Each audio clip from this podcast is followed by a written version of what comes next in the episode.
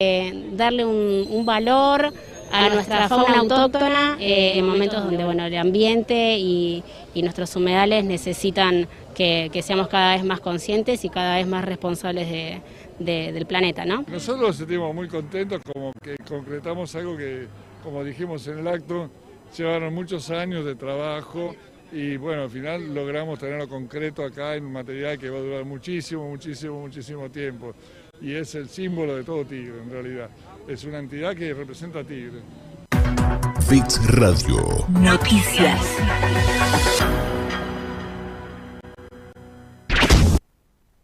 Encontrarnos solamente. Sentir y oír para llegar. Bits es música.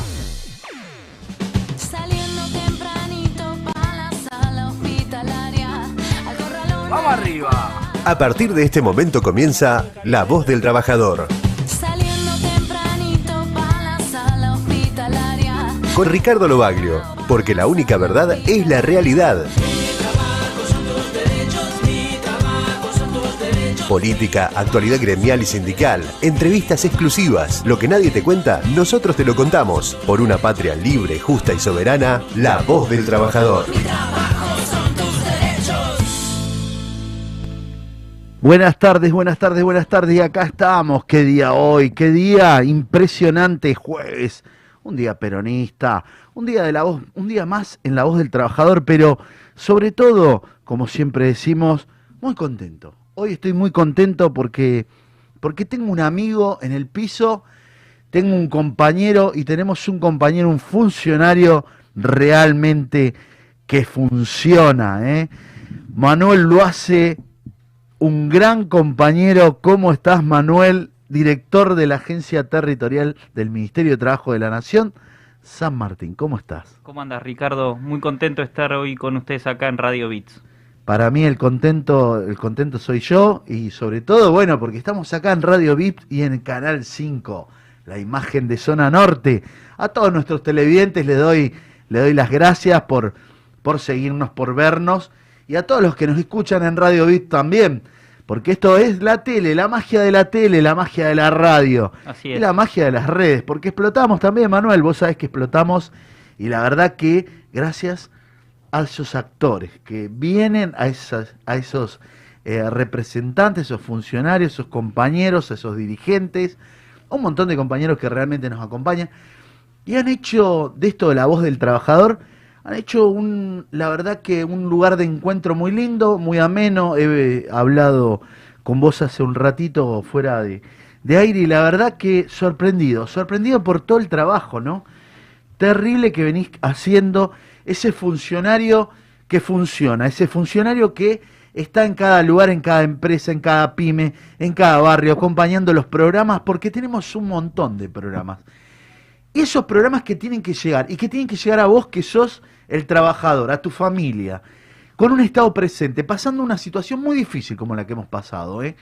una, una pandemia realmente terrible y hoy tenemos un funcionario que nos da esa posibilidad de venir y contarnos, decirnos, mira, hay estos programas, están, no saben qué importante, y lo cuento, lo cuento porque eh, antes de ya empezar con la entrevista, Tuvimos hace poquito una reunión donde estuvieron eh, un montón de compañeros de diferentes sindicatos, 48 representantes gremiales, y todos se fueron muy contentos porque faltaba, o sea, esa magia de poder decir, tenés un Estado presente, tenemos herramientas, y sobre todo tener un funcionario que la sabe administrar, que sabe contarlos que, y que hoy por hoy está trabajando, gastando suela gastando zapatos, caminando y poniéndole lo que le tiene que poner, que es el hombro, la gestión y con un gran equipo, con ese trabajo que está haciendo Manuel.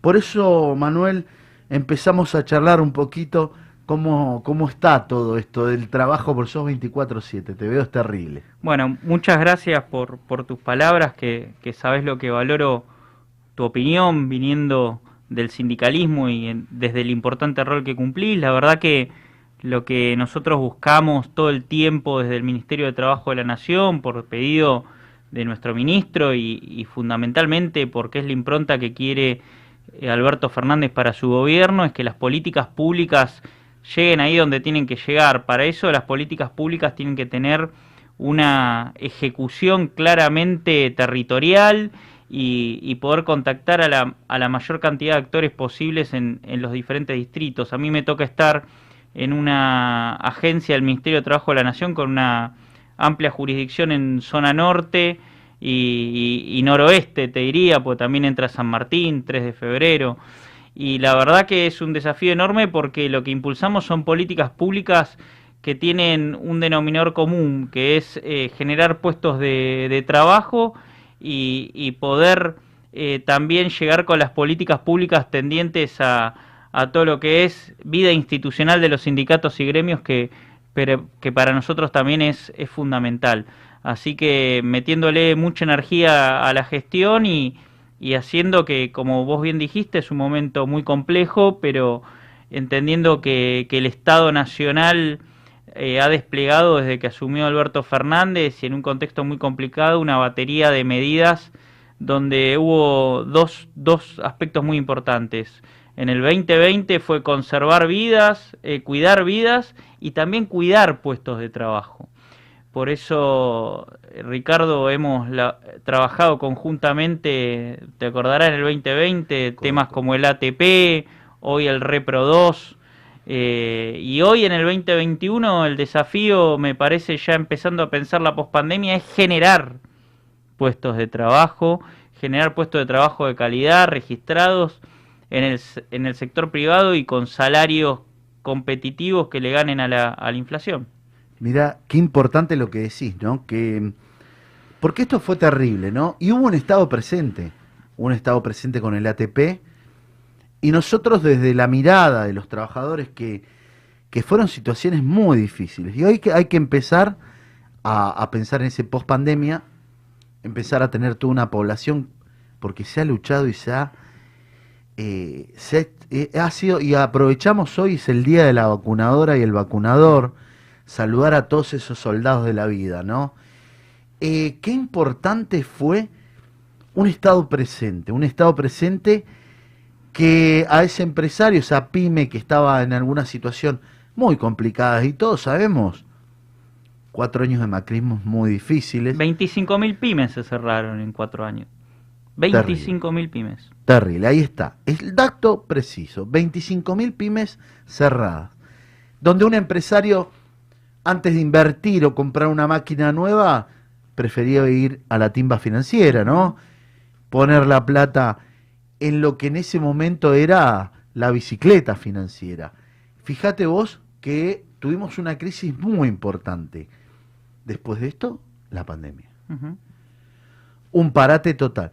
Era lo primero era priorizar en ese momento el poder bancar el trabajo. Con un DNU donde prohibía el despido, donde se protegió el gobierno, lo primero que salió a hacer es proteger el trabajo. Y hoy hay que impulsar el trabajo. Tenemos que empezar a impulsar el trabajo. Por eso es importante lo que nosotros decimos la, voz del trabajador y, este programa que está saliendo en TV, en, radio, es muy importante para que los compañeros también, como herramienta, entiendan, sepan y vean lo bueno o los buenos programas que pueden servir para usted y para la comunidad, ¿no? Por eso traje hoy un amigo, un funcionario, un funcionario amigo que, que representa al Ministerio de Trabajo de toda la zona norte o noroeste, porque es grandísimo. Y ahí es donde vamos a empezar a hablar, y vamos a empezar a hablar de los programas. Yo le voy a pedir a la producción, si tiene por ahí en eh, ya está, son unos pequeños segunditos que fue algo muy importante con eh, el programa Jóvenes, ¿no? Eh, jóvenes con mejor y mayor... Jóvenes con más y mejor trabajo, uno de los programas que tenemos desde el Ministerio de Trabajo de la Nación, Ricardo, para abordar la problemática de los jóvenes niní, estos eh, jóvenes que no estudian ni trabajan, no porque no quieran, sino muchas veces porque no pueden o porque no lo consiguen. Y la verdad que lo que busca el Jóvenes Más y Mejor Trabajo es, que eh, los jóvenes se inscriban en un curso formativo que les enseñe a hacer un, un currículum vitae, pararse en una entrevista laboral, adquirir competencias básicas de empleabilidad y que esto sea favorezca su inserción en el mercado laboral y los jóvenes que egresan de este curso, eh, mientras realizan el curso, perciben una beca de 4.500 pesos por mes, el curso dura cinco meses, pero lo, interesante, más allá del aspecto formativo, es que tratamos de insertarlos en el mercado laboral en pymes y comercios, y ahí entran a jugar el resto de los programas que tiene el ministerio que subsidian la, contratación de gente en, en, pymes y comercios, ¿no? Eh, nosotros hace poco como ministerio, conjuntamente con el Ministerio de Producción, lanzamos el programa Te Sumo, que es un programa que lo que hace es financiar la contratación de jóvenes de 18 a 24 años. Pero eh, Manu, perdóname, lo podemos ver, eh, así lo van viendo y vamos mostrando los 40 segundos textos de el programa joven. A ver si lo podemos pasar para que todos nuestros televidentes y todos los que nos escuchan pasamos con audio creo que lo, iban a pasar en... Con audio, ¿no? Eh, o lo explico yo si querés. Ah, bueno, lo vas a explicar. Sí, eh, ahí lo que van a ver es un operativo que realizamos el otro día en 3 de febrero en Santos Lugares. Ahí van a, están viendo la, cantidad de jóvenes con, con ganas de formarse, de, De, de, de, formarse para estar mucho más capacitados para conseguir el, el primer o los primeros trabajos y la verdad que el, el, gran desafío que tiene el gobierno nacional es volver a tener en esta Argentina que apuesta al trabajo real, que, apuesta, que apuesta a la producción, al trabajo como eje ordenador de la sociedad, Ricardo. La mejor política pública de inserción social es la generación de puestos de trabajo y la educación. Total. Por eso, para nosotros es muy importante destacar este tipo de herramientas que tiene este Estado, como vos decís, un Estado presente, pero presente en lo importante, ¿no? Eh, que es eh, la generación de puestos de trabajo. Y como te estaba desarrollando el Tesumo, lo que genera también, porque nos deben estar escuchando en esta... Tesumo sería la continuidad de este La continuidad, que el joven que fue este tipo de operativos consiga trabajo en una pyme.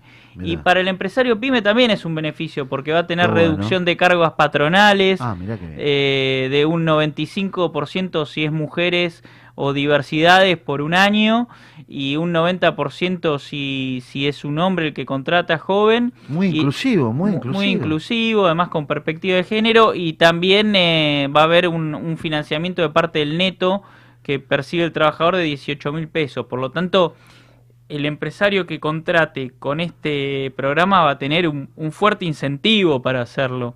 Y es de destacar porque, Ricardo, pongamos en contexto este, esta medida. Esto se suma a los créditos productivos que tienen a tasa subsidiada los empresarios para comprar maquinaria, se suma al, ATP, al REPRO, se, se, suma también a un gobierno que a través de, la ampliación de la hora 12 en más cuotas está apostando al consumo popular y al mercado interno, porque una de las enseñanzas que nos dejó la economía macrista es que la Argentina necesita tener un, un mercado interno pujante porque si tenemos un estado interno pujante, una economía que crece, que se, se desarrolla, vamos a tener empresarios que tienen ganancia y también más puestos de trabajo y, trabajadores, que es lo más importante, con buenos salarios. Eh, eso, eso es lo más importante, que los salarios le ganen a la inflación. ¿no? Qué importante, vos decías algo, Manu, y siempre que le demos un manguito a los trabajadores, le diste la oportunidad, un beneficio que estabas hablando justo recién de la hora 12, yo empecé a ver que se empieza a mover más la red, o el, el, trabajador le, le, pones un manguito en el bolsillo y va y compra algo, quiere comprar algo, quiere innovar algo, quiere eh, algún beneficio para la familia. Es automático, el mercado interno, ¿no? Hablaste también de el beneficio para las pequeñas pymes. Qué importante, porque esto también, a ver, un Estado presente que ayudó a esa pyme, que sostuvo y que le da la posibilidad de tomar mano de obra con y de jóvenes que puedan aprender y no solamente que puedan aprender, sino con el beneficio de algunas eh, situaciones como son las cargas sociales, ¿no? ¿Lo podemos repetir de vuelta? Sí. Eh, Te sumo sería el programa, ¿no? El programa es Te sumo para contratar jóvenes de 18 a 24 años En el caso de que se contrate una mujer o una población vinculada a las diversidades, la reducción de las cargas patronales por un año va a ser del 95% y si es un hombre el que se contrata un 90% y a esa reducción de la carga patronal se le suma un financiamiento de parte del neto de hasta 18 mil pesos. Por lo tanto, se vuelve un incentivo poderoso para que el empresario pyme contrate. Ricardo, déjame subrayar algo que es que de, de 10 empleos que hay en Argentina, 7, eh, trabajadores son contratados por una pyme, por una pyme o un comercio. Por lo tanto, tenemos que entender, eh, más allá de que está muy bien que haya los famosos unicornios nuevos, mercado libre, está muy bien que le vaya bien a, las, a los grandes grupos económico, pero acá el, el, mercado laboral argentino está asignado por el empresario pyme, que es el empresario que heredó la fábrica de, del padre, del abuelo, que conoce el nombre propio de los trabajadores, y nosotros tenemos que lograr un proyecto de país productivo, desarrollado, donde el pyme, repito, el pyme tenga condiciones para generar ganancias, pero fundamentalmente para contratar mejor, eh, más trabajadores con mejores sueldos. Ese es el desafío tenemos que generar esa, esa burguesía nacional, ese capitalismo nacional que genere riqueza para redistribuirla. Total. Nosotros tenemos que generar riqueza para redistribuirla, redistribuir el ingreso. Ese es el desafío que tenemos, pensar un país que genere riqueza para redistribuirla. Qué importante escuchar esto de un funcionario, ¿no? De un funcionario que, como lo vengo diciendo, eh, se pone al frente, camina, está, recorre, recorre la fábrica, recorre el barrio, recorre los sindicatos.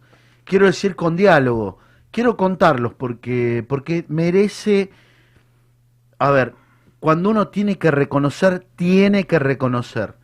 Cuando uno ve un ministerio de trabajo eh, como, como, es eh, la cabecera San Martín, eh, la agencia territorial, donde tienes las puertas abiertas, donde se lo escucha, donde se le habla, donde el compañero, y me lo han dicho uno y cada uno de los que te ha ido a ver, Manuel, eh, lo importante el recibimiento, es decir, mira, tenemos estas herramientas. Qué importante es tener un Estado presente que brinde herramientas y sobre todo estas herramientas sirven para despegar.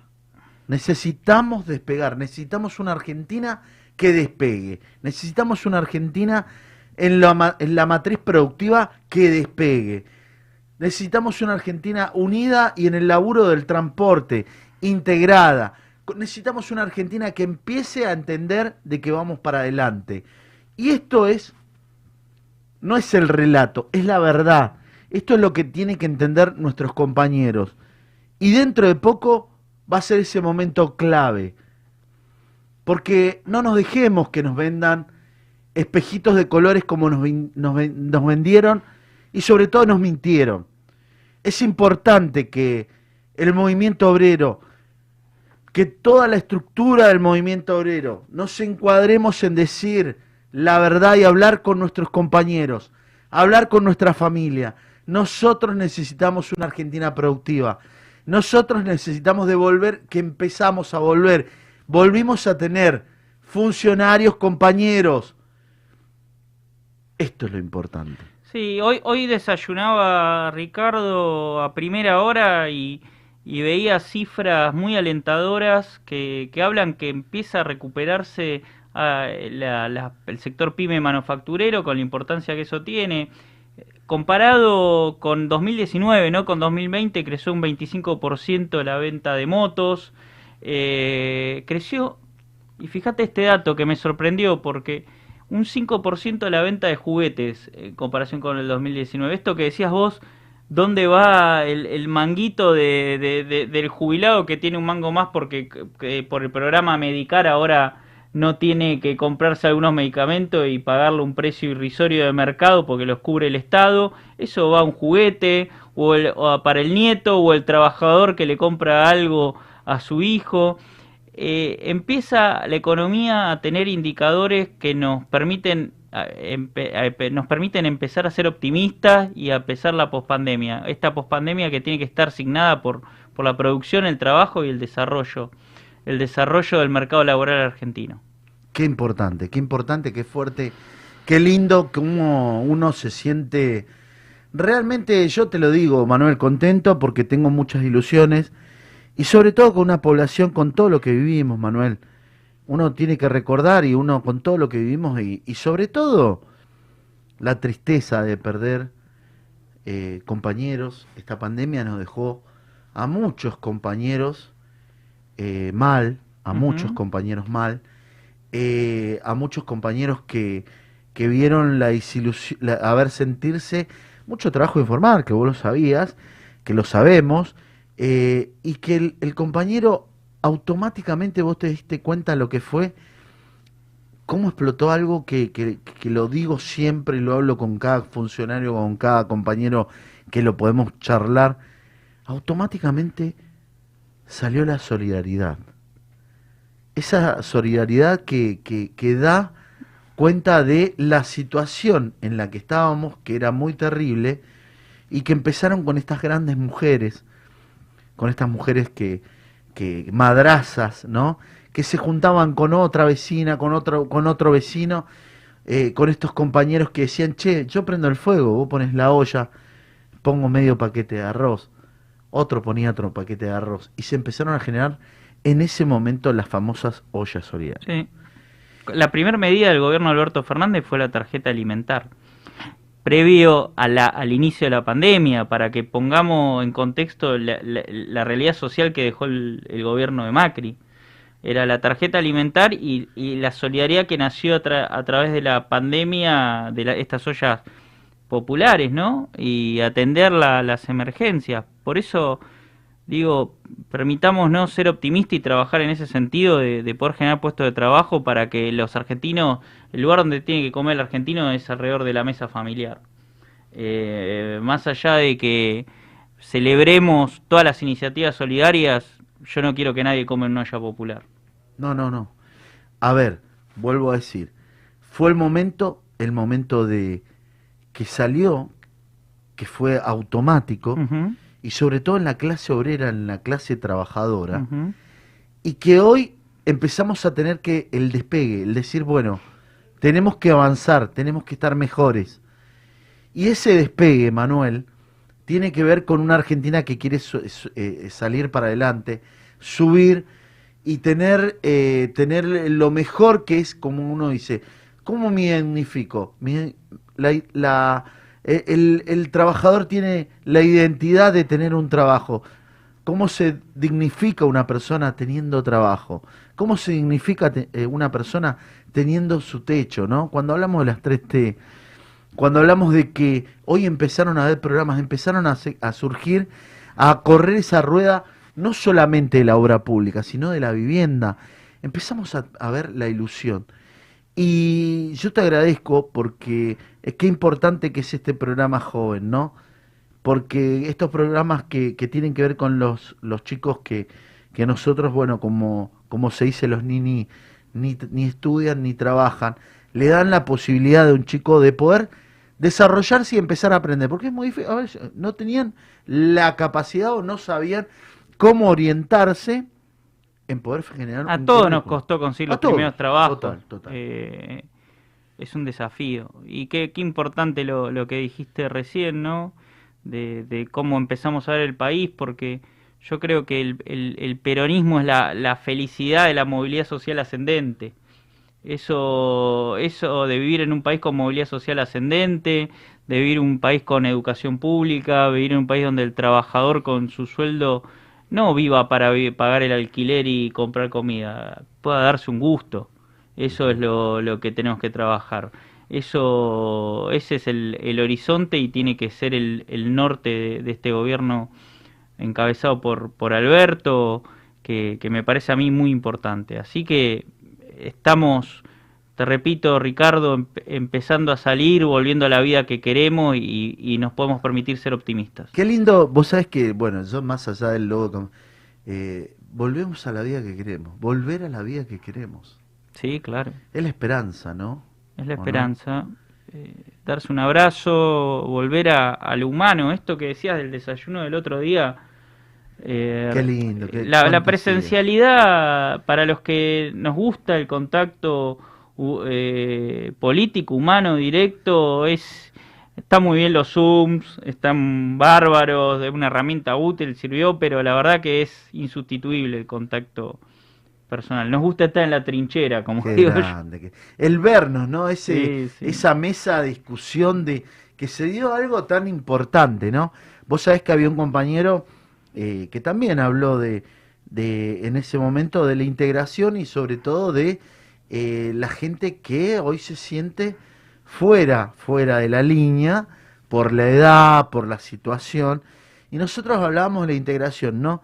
Eh, nosotros empezamos a tener, inclusive el Ministerio trajo un montón de herramientas, me han llamado, hemos estado hablando con el subsecretario de Agencias Territoriales, está la semana pasada el secretario, eh, que no recuerdo el nombre, Girón. Girón. Estuvimos hablando la, la, semana pasada, muy bueno.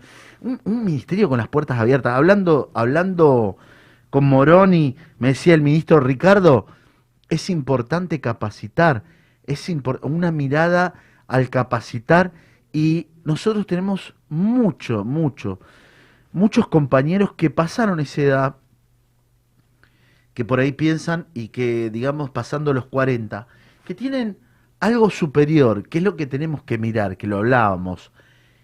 Tienen, como, como bien se dice, la experiencia, ¿no? Eh, ellos transitaron sobre una experiencia, sobre tener la mano de obra, sobre tener ese oficio y sobre empezar a trasladar esa experiencia puesta pronta a que nuestros jóvenes empiecen a aprender. Nuestro, vos sabés que te acordás, ¿no? Lo que eran las grandes empresas. Yo vengo, eh, la mitad de mi familia, parte paterna, del correo y parte materna de obras sanitarias. Eh, de hecho, sea de paso, lo tengo que decir, eh, ayer se me fue un, una persona que, que, era mi tío, mm. el, el, negro Bulay, como le decían, Juan Manuel Bulay, eh, bueno, ya no está con nosotros, de paso mando saludo a Liger y a toda la familia, y sobre todo a mis primas, a mi tía. Y vos sabés que eh, yo vengo de una familia donde se empezaba muy de chiquito, ¿no? El peón, hoy me toca ser ferroviario, y el ferroviario estaba el aprendiz, en el correo estaba el mensajero que empezaba su carrera con 14 años. Mirá lo que era en ese momento. Sí. Era el mensajero. Y estaba el aprendiz cortador, el aprendiz carpintero, las escuelas de oficio.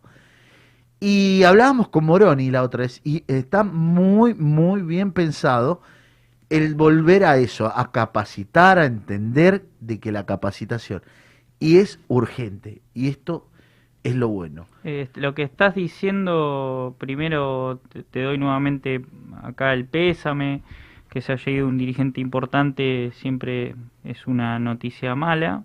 Eh, y lo que acabas de decir es un tema fundamental para, para el desarrollo del país. Eh, hay que coordinar la demanda del mercado laboral con los efectores educativos.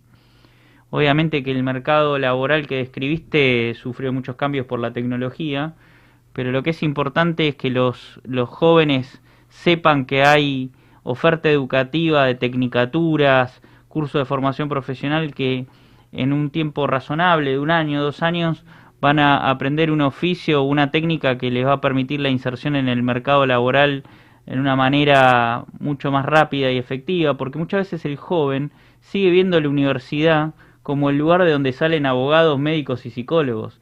Y la verdad que hoy podés estudiar tecnicaturas en metalúrgica, en un montón de, de ramas, en nuevas tecnologías, en TICs.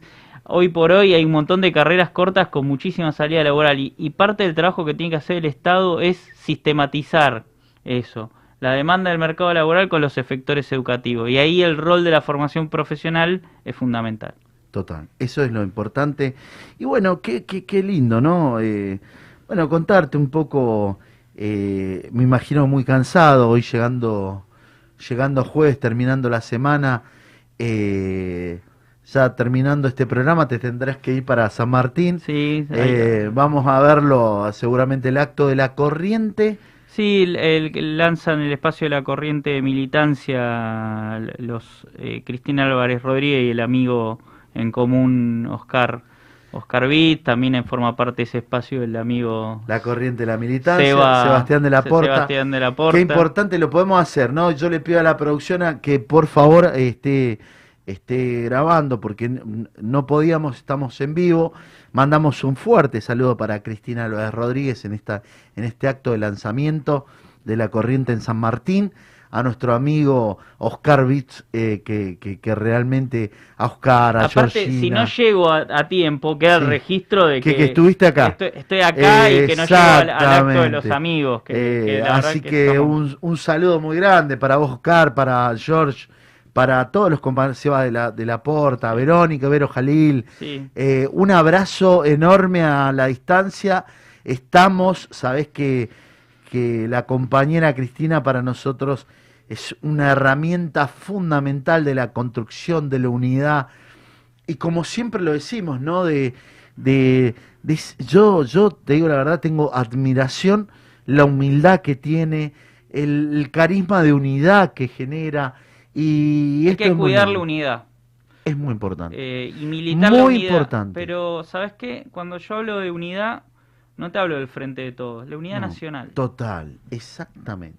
Eh, basta de basta de grieta, basta de golpe, basta de eh, empecemos a mirar que la Argentina, la, bandera, la, gente, la ciudadanía quiere que la clase dirigente genere consensos que se traduzcan en políticas públicas para mejorar la calidad de vida. La verdad que no quiere políticos que se peleen como vedettes. Y eso hay que, la hoguera de vanidades que muchas veces se convierte en la política no va más y creo que el primero a entender eso es Alberto, Cristina, Sergio, eh, que, cuidan la unidad todos los días en, en, hechos cotidianos y en medidas de gobierno, ¿no? Para trabajar así por la unidad nacional. Qué grande, la unidad nacional. Bien lo dijo un gran funcionario. Y bueno, para ir cerrando ya, porque eh, me dicen y me dicen, vos sabes que uno está aprendiendo, ¿eh? todos los días aprende algo nuevo. El tiempo es tirano. Es tirano, el tiempo es tirano, me dice la productora. Estamos en la voz del trabajador, estamos para vos, con vos, estamos en Radio VIP 100.5, estamos en 5 TV, la imagen de Zona Norte. Agradecemos a todos los televidentes por todo lo que hacen, por todo lo que vangan. Gracias por, comunicarte. Lo puedes hacer al 4740-6977, también por WhatsApp, que nos dejan millones de mensajes. 11 27 80 37 14, 11 27 80 37 14. Gracias por comunicarte, por estar, por estar cerca, por bancarnos. Y ya para ir cerrando eh, la pregunta que siempre les hago a todas y todos. ¿Cómo ves esta CGT? ¿Cómo ves este programa? Mira, yo te lo dije fuera del aire. Em, hay, una, hay una palabra que define tu, tu gestión y la de los compañeros de la CGT Zona Norte que a mí me parece que es disruptiva en el buen sentido porque me parece que le estás dando una dinámica de cercanía, de territorialidad, de actos solidarios que es verdaderamente innovadora, que, que celebro y que ojalá, como se dice en internet, se viralice en el buen sentido, porque es lo que necesitamos, un movimiento obrero organizado de, de cara a los afiliados, pero de cara además a la comunidad organizada en la que viven. Qué bueno, qué bueno. Eso es importante escuchar y sobre todo ese mismo eh, que uno siente y sobre todo esa esperanza de continuar, de darle para adelante, de trabajar y sobre todo, como lo decimos siempre, tratando de ayudar al otro. Porque vamos a estar, vos sabés que es algo que nosotros lo venimos manteniendo y decimos, vamos a estar donde tengamos que estar. Y siempre al lado del trabajador. Eh, vamos a ser críticos de lo que tenemos que ser críticos eh, críticos y vamos a, a marcar eh, el camino de la construcción. Vos me sacaste una palabra de hoy, pero me gustó, es la unidad nacional. Hay que predicar la unidad nacional, Manuel. Qué grande agradecerte por estos minutos que compartimos en esta charla. Sabemos que empieza un trabajo en conjunto y sobre todo el trabajo en conjunto de poder, eh, poder juntarnos permanentemente y poder trabajar con esos desayunos, con eso de poder contarle a nuestros compañeros lo bueno y lo importante que son los programas que hoy tiene nuestro Ministerio de Trabajo, un ministerio que tiene puertas abiertas, un ministerio de Trabajo Nación que tiene que empezar a escuchar y que escucha, que está escuchando y que está trabajando para los trabajadores, para las pymes, para los empresarios argentinos en lo que es mover esto que es importante. Post pandemia vamos a sacar esta Argentina adelante. Sí, señor. Gracias, Manuel. Gracias a vos, compañero. Gracias por estar y seguimos en el aire en minutos más. Estamos y seguimos acá en La Voz del Trabajador. Gracias.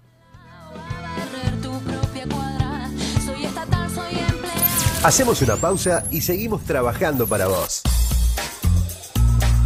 Ya volvemos. La Voz del Trabajador con Ricardo Lobaglio. Bits 105 F. Inicio espacio publicitario. 2JM. Somos proveedores de filtros y lubricantes más completos de la zona. Productos de primera línea. Autos, motos, camionetas, 4x4. Vehículos nacionales e importados. Atención personalizada. 2JM Lubricantes. Salta 365. Frente a la plaza de General Pacheco. Tigre. Cada miércoles de 18 a 20 horas nos podés ver. Nos podés escuchar En en 5 cinco bits. La vuelta que faltaba. Con información, sorteos, entrevistas exclusivas, la música que te gusta y, Y toda, la, data. En 5 bits, vos sos el centro de la escena. Dale, sumate. Todos los miércoles de 18 a 20 horas tenés una propuesta, Con la conducción de Sara 10, en vivo y en simultáneo por 5 TV. idea y dirección general, Alexis Carballo. Cinco bits. En la 100.5 FM. Sentimos música. Estás en 5 bits. Estás en 5 bits. Estudio Méndez y Asociados. Asesoramiento impositivo, tributario, laboral y previsional. Teléfono 4736-0143. Rivadavia 1014. General Pacheco. Tigre. Fleteros al frente, todos los martes de 18 a 20 horas. Política, sindicales y toda la actualidad social y fletera para que estés informado por los que saben. Conducen Jorge Luque, Leo Ojeda, Marcelo Burruchaga y Seba López. Fleteros al frente, martes de 18 a 20 horas, en vivo y en simultáneo por 5 TV y redes sociales. Beach 100.5 FM. Sentimos música.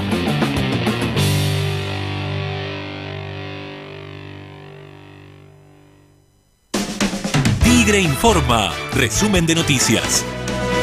Zamora, Ferraresi y Galmarini visitaron la empresa Ecosan en Don Torcuato. El intendente de Tigre, el ministro de Desarrollo Territorial y Hábitat de la Nación y la titular de AISA recorrieron las instalaciones de la empresa con más de 25 años de trayectoria dedicada a desarrollar sistemas constructivos modulares. El jefe comunal destacó el trabajo junto al gobierno nacional en la construcción de viviendas para los barrios Sina en Troncos del Talar y Almirante Brown en el Talar. Se inauguró la senda aeróbica Jorge Castillo en Benavides. El jefe comunal y la concejala Gisela Zamora inauguraron el espacio número 63, renovado por el municipio de Tigre, en homenaje al vecino y bombero voluntario que falleció a causa del COVID-19. Esta plaza es un reconocimiento infinito para todos los trabajadores esenciales que pusieron el cuerpo en esta pandemia, destacó el intendente Julio Zamora. Julio Zamora expuso el proyecto municipal de un parque público que funcionará en el ex club Ecosol en Rincón de Milberg. El intendente de Tigre junto a la concejala Gisela Zamora presentaron a la comunidad la propuesta de un espacio que llevará el nombre Doctora Alejandra Nardi, que ya fue elevado a la Agencia de Administración de Bienes del Estado. Se busca poner en valor el patrimonio edilicio en desuso y que sea un lugar abierto y gratuito para los vecinos. Avanzan los trabajos de infraestructura en establecimientos educativos del distrito. El intendente Julio Zamora monitoreó junto a su equipo obras que lleva adelante el municipio en las escuelas primarias número 45 y número 1 en el Talar. Se realiza la construcción de nuevos sanitarios, renovación de aulas y cambio de luminarias, además de colocarse nuevos calefactores, entre otras labores. Además, en el jardín número 918 de Tigre Norte se desarrollan tareas de pintura, reacondicionamiento del patio, la construcción de una rampa para personas con movilidad reducida, instalaciones eléctricas y de gas y la colocación de nuevos juegos en el marco del programa municipal Aprender Jugando. Comenzó en Tigre Nuestros Artistas, un ciclo gratuito de conciertos, teatro, espectáculos infantiles, danza y entrevistas vía streaming. La propuesta cultural del municipio es transmitida en vivo a través de las redes sociales del área de cultura desde el Teatro Pepe Soriano. Tigre, municipio. Desde la provincia implementamos nuevas medidas sociales y productivas destinadas a los sectores bonaerenses afectados por la pandemia. Se incrementa y amplía el alcance de diferentes políticas sociales para niños, niñas, jóvenes y adultos mayores. Se fortalece el turismo y la cultura. Se sostiene el empleo. Promueve un alivio impositivo a contribuyentes y se amplían líneas y programas del Banco Provincia que alientan el consumo y la producción. No bajemos los brazos. Sigamos poniendo la provincia en marcha. Gobierno de la provincia de Buenos Aires. Un brillante futuro te espera. Estudia Mecánica Dental. Instituto San José. Carreras cortas y lucrativas. Abierta la inscripción. Teléfono 4749-0814. Avenida Cazón 22. Tigre. Instituto San José. Fin. Espacio publicitario. Encontraremos siempre el momento justo. Sentí música las 24 horas. www.bitsradio.com.ar Sentir para creer, oír para llegar. Bits es música. Somos el día a día. Somos la voz del trabajador. No estás solo. Estamos juntos, trabajando.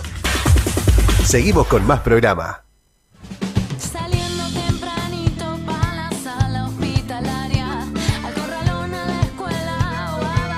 Y seguimos, seguimos, seguimos en la voz del trabajador acá. Qué grande, segundo bloque. Gracias a todos nuestros compañeros por compartir, por seguir y por estar bancando esto que es la voz del trabajador. Que estamos acá para contarte, para debatir. Y hoy con un gran compañero, viene allá de Quilmes. El compañero viene bancando, secretario de prensa de la regional de la CGT de Quilmes.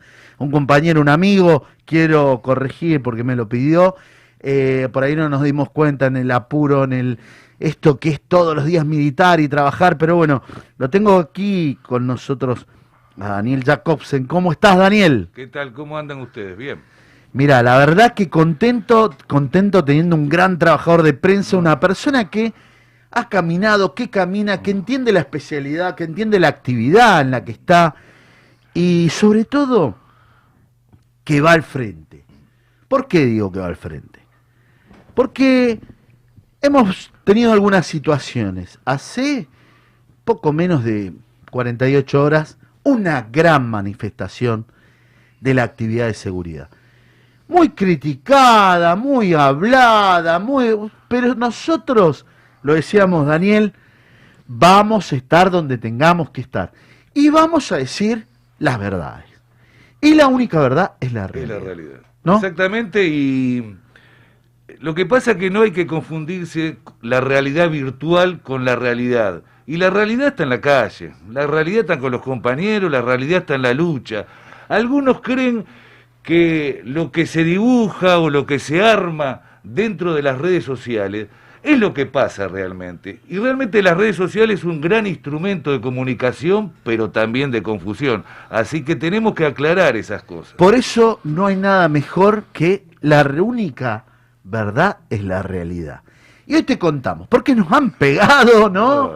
Dani, nos han pegado y nos van a pegar y vamos a devolver hablando y contándoles y poniéndonos al frente. Señores, un humilde dirigente. Señores, me toca conducir la CGT Zona Norte. Señores, voy a estar hasta el último día de mi mandato donde tenga que estar. Y eso significa estar al frente de todo reclamo que veamos justo, todo reclamo que sea de impartir y estar sobre la justicia, que tiene que ver con la justicia social y que tiene que ver con los trabajadores. Hoy nos reunimos con Daniel para contar una triste, triste, muy triste realidad, de tantas realidades de la actividad de la actividad y sobre todo de la seguridad en la Argentina. Esos trabajadores, esos trabajadores que velan por la seguridad de tu familia, esos trabajadores que velan por la seguridad de tu empresa, esos trabajadores que velan por la seguridad de tu barrio, esos trabajadores que saben la intimidad y ven todos los días, no solamente en las puertas de los country, en las puertas de las fábricas, en las puertas del transporte, en los accesos y exceso, eh, eh, del transporte, en cada uno de los lugares, esas garitas, en esos lugares donde sufren frío, donde no eran trabajadores esenciales, hoy tienen un problema muy grave. ¿Y qué tiene que ver con la salud? Una obra social que fue intervenida. Una obra social que fue intervenida. Pero antes de ser intervenido fue un gremio intervenido. Y al haber intervención del gremio también hubo unas diferencias mal habidas, porque hay que decir la verdad. Cuando uno habla de las internas gremiales, de la usurpación de edificio, la usurpación de un edificio de la obra social, ¿cómo no van a llegar denuncias? ¿Cómo no van a llegar denuncias, Daniel, a la superintendencia cuando vos tenés una obra una, un, un edificio de la obra social usurpado y que los afiliados iban y decían, no, ya la obra social no existe más, no, acá no tenés que andar directamente a hacer la denuncia en la superintendencia. ¿Cómo no van a llegar? Los trabajadores de esa obra social, manoseados en todos los ámbitos. Pero antes de seguir hablándolo yo, voy a hablar con un actor importante porque conoce y sabe lo que está hablando. Por eso lo dejo a Daniel Jacobsen que los cuente. Sí, tendríamos que poner primero, vos lo introdujiste de alguna manera en contexto, eh, ni bien asume Mauricio Macri, esa nefasta eh, experiencia que sufrimos los trabajadores, ni bien asume Mauricio Macri, a los pocos días se decide intervenir el gremio. Ustedes recuerden que estaba Triaca ahí al frente del Ministerio de Trabajo. Eh, ¿Cuál era el objetivo de la intervención? Había, yo creo, porque hubo otros gremios eh, este, intervenidos, incluso hubo amenazas, hasta el propio Hugo y Pablo Moyano estuvieron a punto de, ir presos, que era lo que buscaba eh, el macrismo. Acá buscaron dos cosas. Primero, disciplinar al movimiento obrero, interviniendo las organizaciones de los trabajadores, y después lo que le gusta a estos muchachos de, de la derecha más reaccionaria, hacer caja. ¿Y qué es lo que pasó? En, en- en el sindicato URRA fueron a hacer caja. O sea, no es que vinieron a intervenir y no participaron de la vida interna del sindicato, sino que empezaron a armar grupos ahí. Tuvieron en su momento a, a Leonidas Riquelme, que fue una persona expulsada del gremio, eh, que armó una comisión directiva con gente ajena a la actividad y con empresarios. ¿Y qué hoy se hace decir que es el secretario general? Sí, sí, no, eh, aparte de lo que podamos cuestionarlo gremialmente y políticamente, no creo que sea una mala palabra lo que voy a decir, pero es afiebrado, ¿no? Porque tiene esos delirios de que es secretario general y que y nunca tuvo la actividad. Pero bueno, después como todos los intereses que hay entre empresarios que no tienen ningún proyecto político, el único proyecto es hacer caja, se terminaron traicionando entre ellos. ¿Qué pasó? Un integrante de la comisión directiva que era empresario, que no era trabajador, se encargaba de la vigilancia de la sede central en Tucumán. ¿Qué pasó? Filmaron cuando el pupilo de Triaca estaba con una caja llena de billetes. ¿Y qué pasó ahí? Bueno, lo voltearon al pupilo de Triaca y empezó todo el, el desbande que unos iban para un lado, otros iban para otro. Digo, en síntesis, no fueron a, eh, como ellos decían, a sanear eh, la institución, sino que fueron a hacer caja y pretendían armar este, una, una opción gremial ahí adentro y quedarse con el gremio. No le salió, ni con el apoyo de Macri, ni con el apoyo de los grandes medios de comunicación, no lo pudieron hacer. Viene el gobierno que, al cual nosotros hemos militado en la calle y seguimos militando para que eh, para que logre todos los objetivos de independencia económica, soberanía política y justicia social. Nosotros hemos estado ayer en la presentación de los candidatos de Mayra en, en Quilmes, la Sí. intendenta de Quilmes, Saludos a Mayra. que estaba todo el movimiento obrero, estaba la regional de la CGT, la 62. O sea, nosotros seguimos formando parte de este gobierno, pero lo que pasó, que ni bien asuma Alberto también, a lo- al poco tiempo interviene en la obra social. ¿Cuál es el interventor de la obra social? Actualmente el contador Velayo, eh, es un contador que ya son esos elencos estables, lamentablemente, de todas las administraciones, que tiene, este, tiene una denuncia por una malversación de 13 mil millones de pesos, nada más, 13 mil millones de pesos. Ah, la no ma- sabía, Sí, una sí, denuncia. es la mafia de medicamentos. Bueno, ¿y qué pasó? Vienen también, siempre dicen lo mismo, vamos con el objetivo de sanear las cuentas de la obra social. Cortaron todos los servicios, suspendieron los tratamientos onco- oncológicos, suspendieron las cirugías programadas, y está en la voracidad de este personaje nefasto que forma una asociación ilícita, que por ejemplo en un caso, ustedes saben que en pandemia eh, la- las cirugías, las que no eran de urgencia, se postergaban, ¿no? Se postergaban, porque teníamos todo el aparato sanitario en función de, eh, de, de la pandemia, de atender los casos de COVID. Bueno, eh, hubo un caso que, que la atendimos en nuestra delegación, en la delegación Quilmes, que le venía suspendiendo la operación, una operación de, eh, simple, programada. ¿Qué pasó? Le autorizaron la operación, le autorizaron los insumos, pero le denegaron la internación. Es una locura. Pero tienen tanta voracidad de hacer caja que estos detalles, estas locuras se le pasan. No, hay una farmacias. Yo creo que más allá de, de ser una locura, más allá de ser una locura, es un una alevosía. Eh, a ver, no sé si la justicia lo puede tomar como un, in- un abandono de persona con alevosía. Alevosía sin tener criterio, Elagio. Alevosía es decir, escribir una nota y decir he ahorrado tantos millones. ¿Ahorraste qué, Velagio? Si le corta todo, digamos, cortó todas las prestaciones. No podemos permitir esto. No, no. Y no lo vamos a permitir. No lo vamos a... Y aparte, digo, dentro, en plena pandemia, sin cobertura médica y con despidos masivos, porque tiene una obsesión de perseguir a los trabajadores.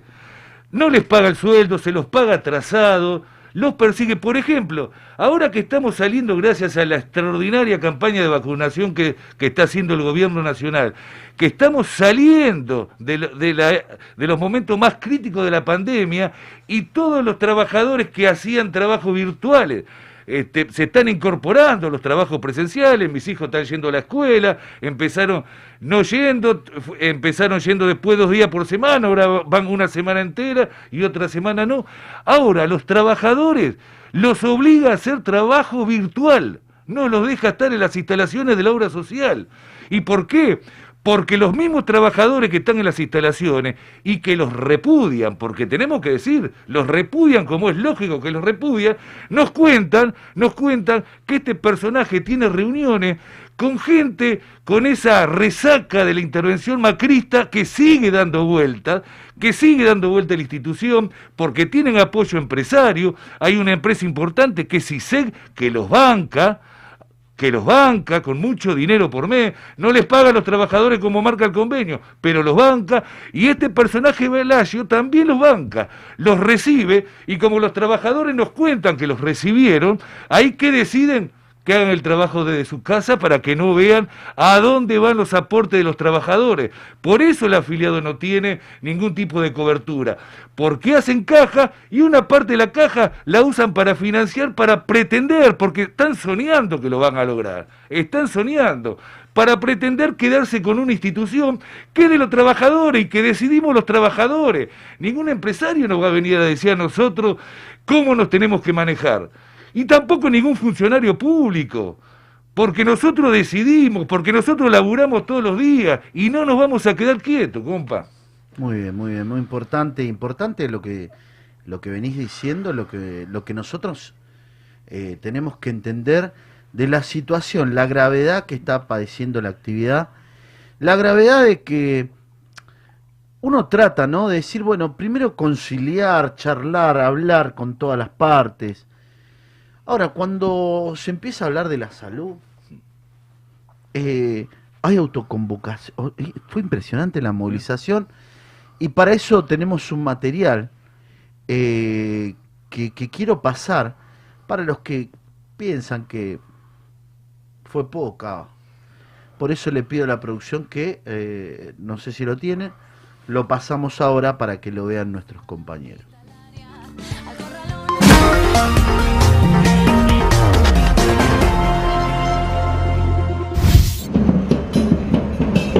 Estamos acá porque bueno, hay una irregularidad con la intervención de la obra social, que no hay cobertura y hay una irresponsabilidad tremenda del interventor en todo el país, no teniendo farmacia, no teniendo prestaciones médicas, descuidando a los trabajadores y a los afiliados. acompañando al gremio de seguridad, a los compañeros, sobre todo en una situación que están atravesando con su obra social que está intervenido por este personaje que es Velagio, el cual no solamente ha cortado todo lo que son las prestaciones, sino que hoy con la salud de los trabajadores, de la seguridad, están teniendo muchos problemas.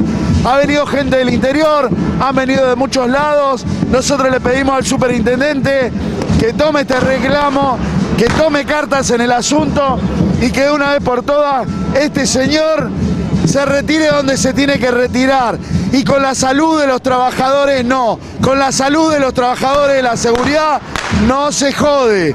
Por eso estamos reclamando y esperamos que pronto tengamos una respuesta. Acá el problema fundamental que han suspendido toda la cobertura médica, suspendieron tratamientos oncológicos, suspendieron tratamientos psiquiátricos, no hay farmacias, no hay cirugías y encima todo el dinero que este interventor se apropia ilegalmente de los trabajadores, también lo quiere utilizar para hacer política dentro del gremio. Nosotros no lo vamos a permitir.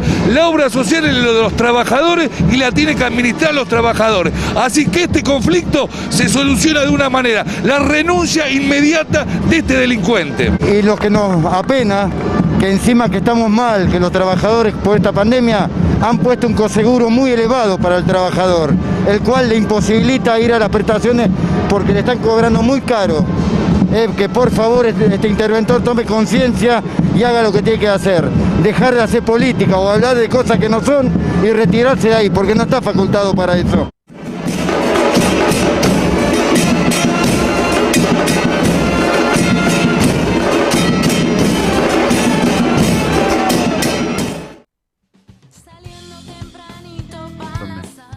Terrible informe, terrible informe. Fíjate lo que fue, ¿no?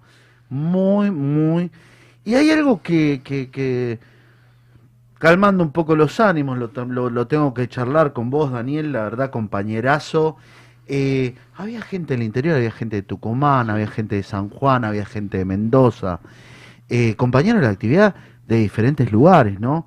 De Santiago del Estero, gente que, que vino desde San Pedro, San Nicolás, Rosario también, eh, y que cuentan de esta situación que es terrible. Eh, estos son las alarmas que uno que a uno le dan, ¿no? Porque inclusive tuvieron que empezar a intervenir la justicia, porque es abandono de persona, ¿no? Eh, y vos lo decís con, eh, yo, yo digo, bueno, eh, no puedo entender, pero, pero bueno, la única verdad es la realidad, ¿no?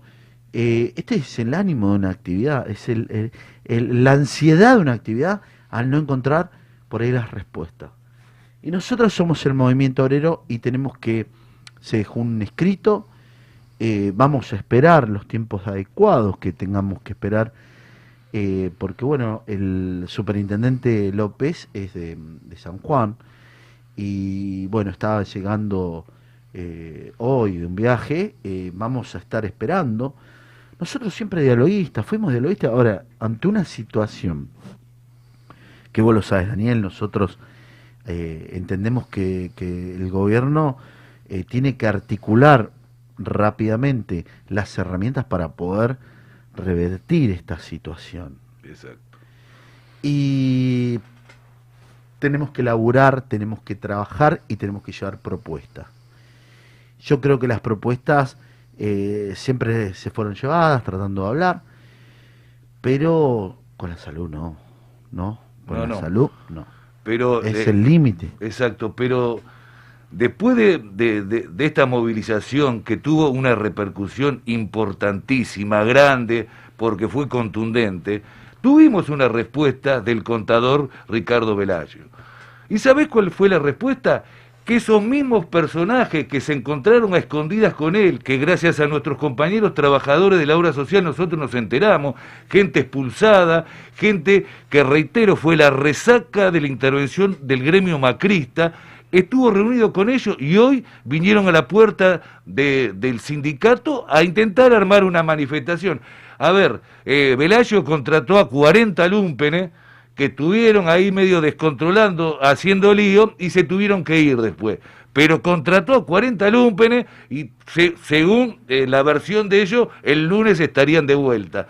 O sea, esta, esta es la respuesta ante la gravedad de la situación, que nosotros la vivimos, delegados que son delegados que capaz tendría, uno supondría que tiene algún contacto como para, para conseguir algunas cosas que no tiene.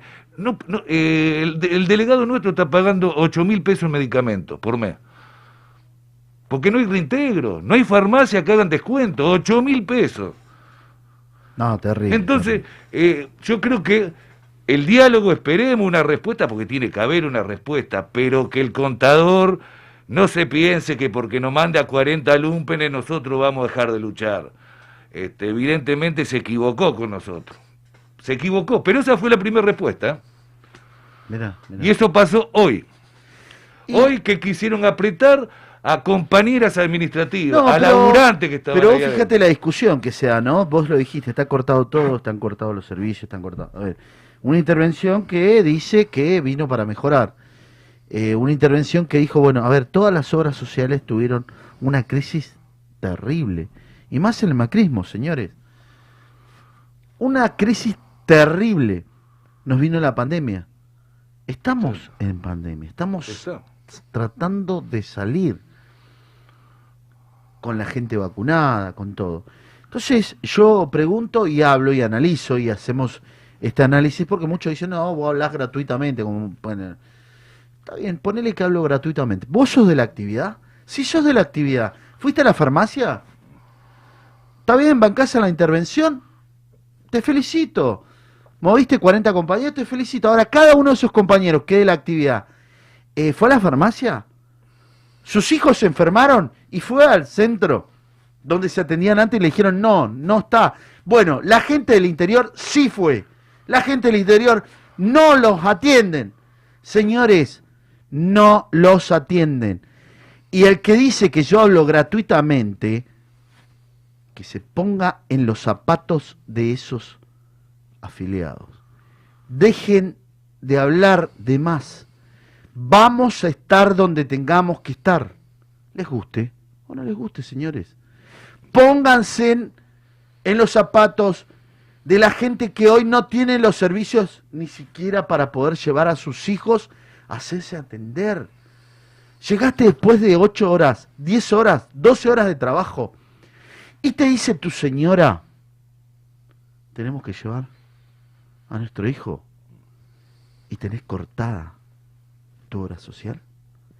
No atienden ni los teléfonos, ¿eh? No te atienden ni los teléfonos porque te lo cortó y te dicen a vos que hablo gratuitamente. Bajá de martes, pisá los pies y poné los pies sobre la tierra. Con la salud de los trabajadores de la actividad de seguridad, no, señores. Entonces, este contador, la única verdad es la realidad. Y si esto le molesta a alguien, Señores, que le moleste. Vamos a estar donde tenemos que estar. Y me vas a encontrar molestándote en donde te parezca, donde vos quieras.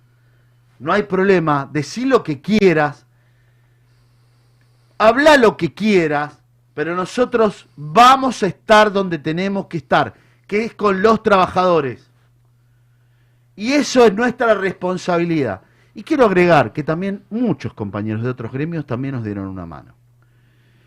Fueron, porque entendieron.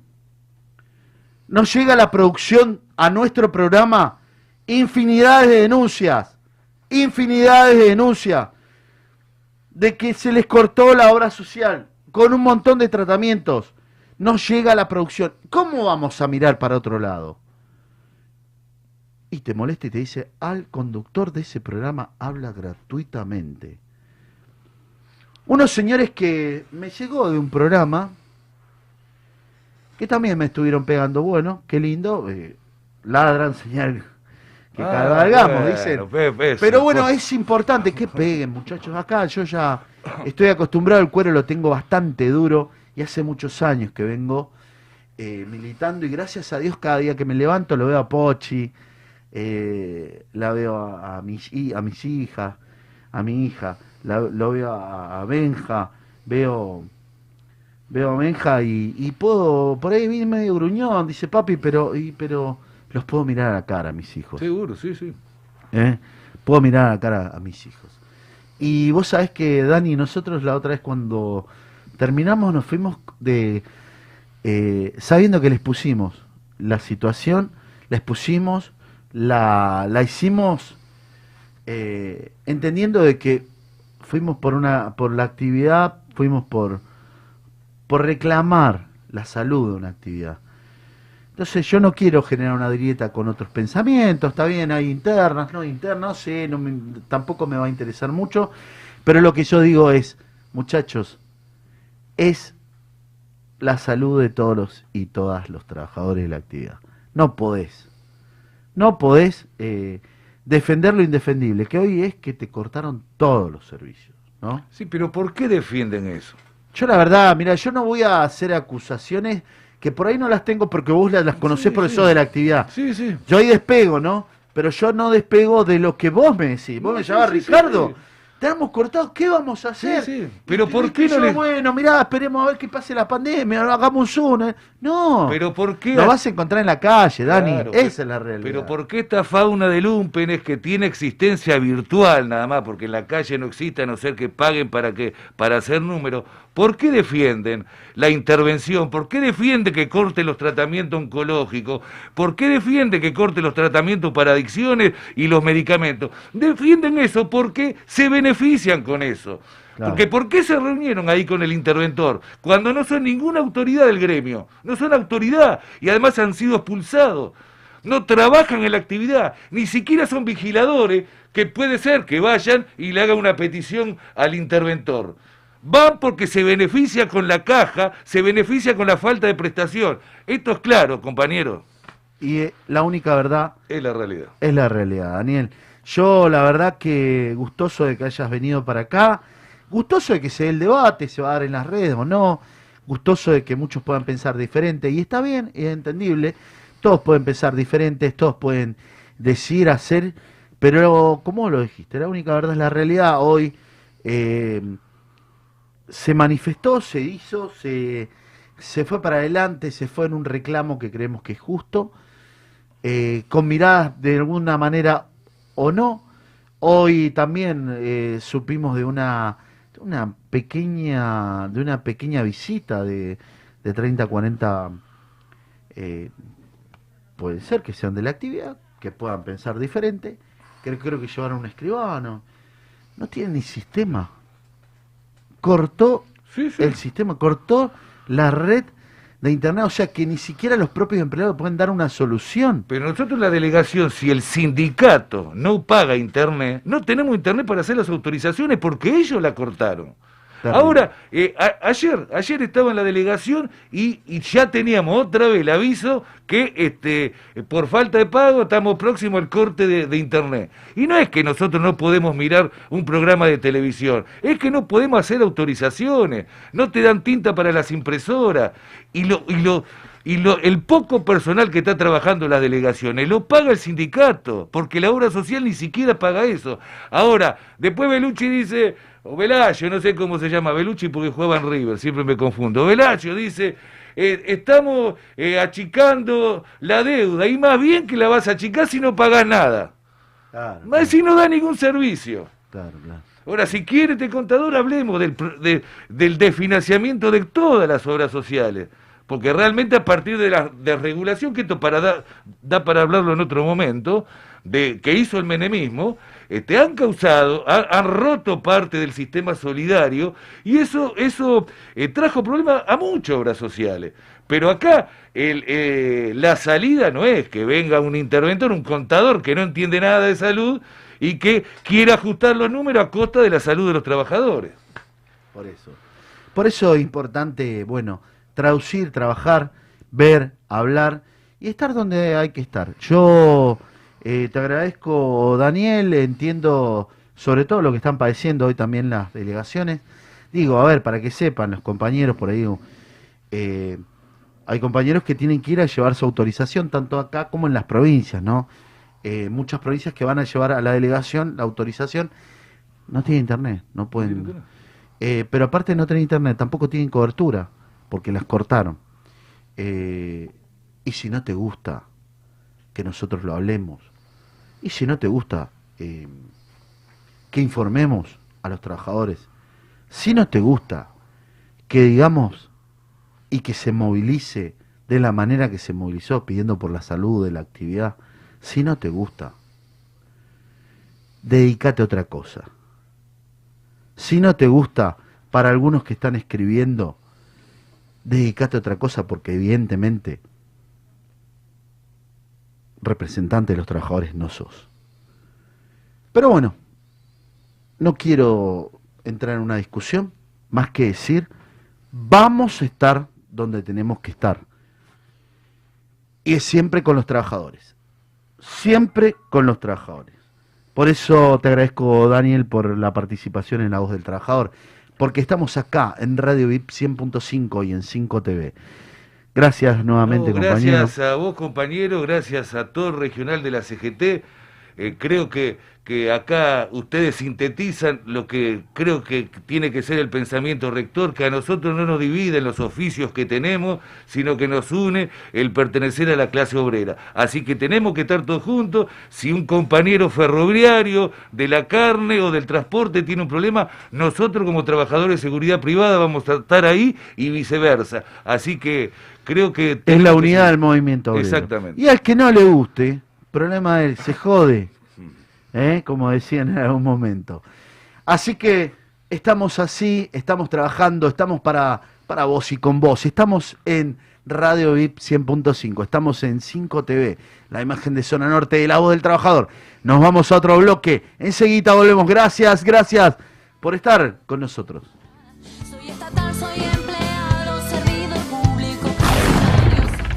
Toda la info te la pasamos acá, La Voz del Trabajador. ¿Y qué esperás para avisarle a todos? Sumate a esta propuesta con Ricardo Lobaglio. Encontrarnos solamente. Sentir y oír para llegar. Bits es música. Inicio espacio publicitario. 2JM. Somos proveedores de filtros y lubricantes más completos de la zona. Productos de primera línea. Autos, motos, camionetas, 4x4. Vehículos nacionales e importados. Atención personalizada. 2JM Lubricantes. Salta 365. Frente a la plaza de General Pacheco. Tigre.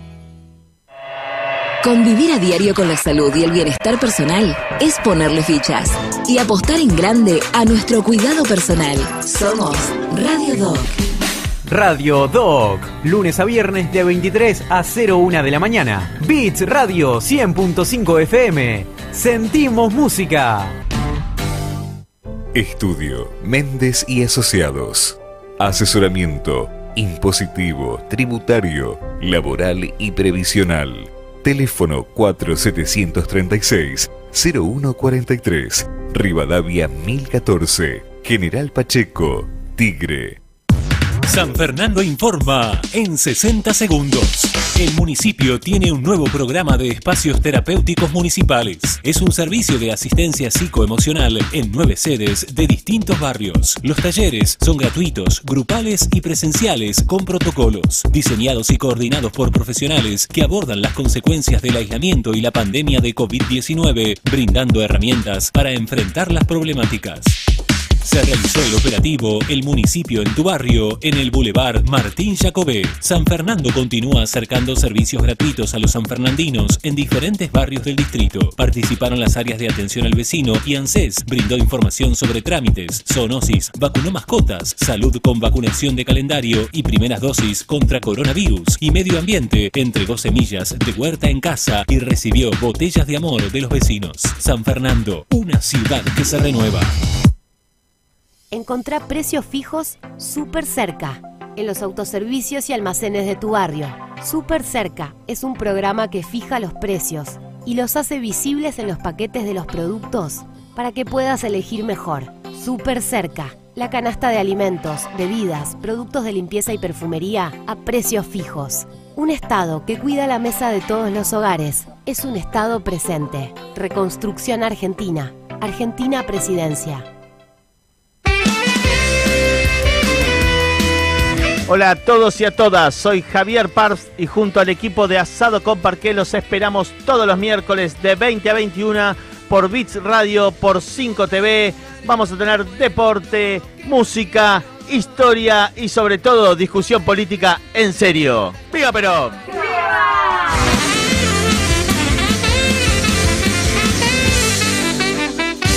Perón cumple y la carne dignifica. Brillante futuro te espera. Estudia Mecánica Dental. Instituto San José. Carreras cortas y lucrativas. Abierta la inscripción. Teléfono 4749-0814. Avenida Cazón 22. Tigre. Instituto San José. Bits Radio. Noticias.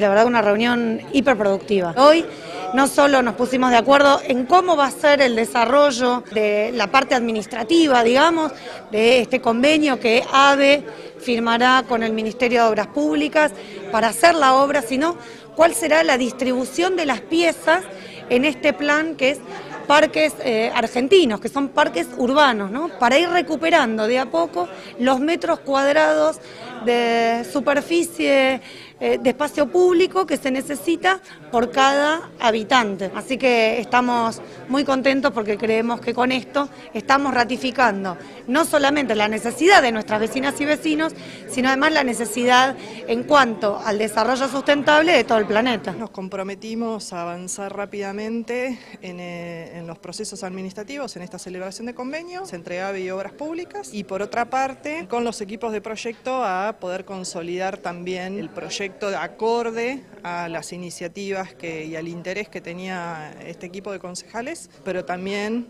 a la definición de estas piezas proyectuales que estamos diseñando desde el Ministerio de Obras Públicas en este programa que se llama Parques Argentinos. La idea es poner en valor este, las tierras donde se encuentra Ecosol. Claramente tenemos una visión totalmente diferente a la de la gestión anterior que pretendía generar ahí un emprendimiento inmobiliario que no es lo que esta gestión tiene como norte ni lo va a tener pero es muy, muy fructífero y bueno, continuaremos avanzando en las gestiones para poder llegar a buen punto. Fue maravilloso porque hemos avanzado muchísimo. Muy importante para nosotros tigrenses recuperar estas siete hectáreas al ejido urbano y poder decir, bueno, contamos con más capacidad de árboles, con más cantidad de tierra y además tener un proyecto urbano de calidad. Bits Radio. Noticias. Encontraremos siempre el momento justo. Sentí música las 24 horas. www.bitsradio.com.ar Sentir para creer, oír para llegar. Beats es música. Cada miércoles de 18 a 20 horas nos podés ver Nos podés escuchar En en 5 cinco bits. La vuelta que faltaba. Con información, sorteos, entrevistas exclusivas, la música que te gusta y, Toda la data. En 5 bits, vos sos el centro de la escena. Dale, sumate. Todos los miércoles de 18 a 20 horas tenés una propuesta, Con la conducción de Sara 10, en vivo y en simultáneo por 5 TV. idea y dirección general, Alexis Carballo. Cinco bits. En la 100.5 FM. Sentimos música. Estás en 5 bits. Estás en 5 bits. Todos los martes de 16 a 18 horas no te podés perder antes de lo previsto. Dos horas con música, actualidad, entrevistas, opinión y mucho más. Conducen Laura Ortega y Pedro sin Instagram. Dale, sumate a nuestra propuesta, que a vos te esperamos incluso antes de lo previsto. Martes de 16 a 18 horas por la Beats 100.5 FM. Sentimos música.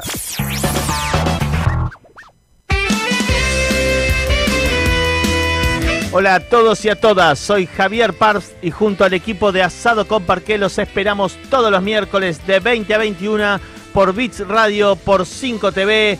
Vamos a tener deporte, música, historia y sobre todo discusión política en serio. ¡Viva Perón!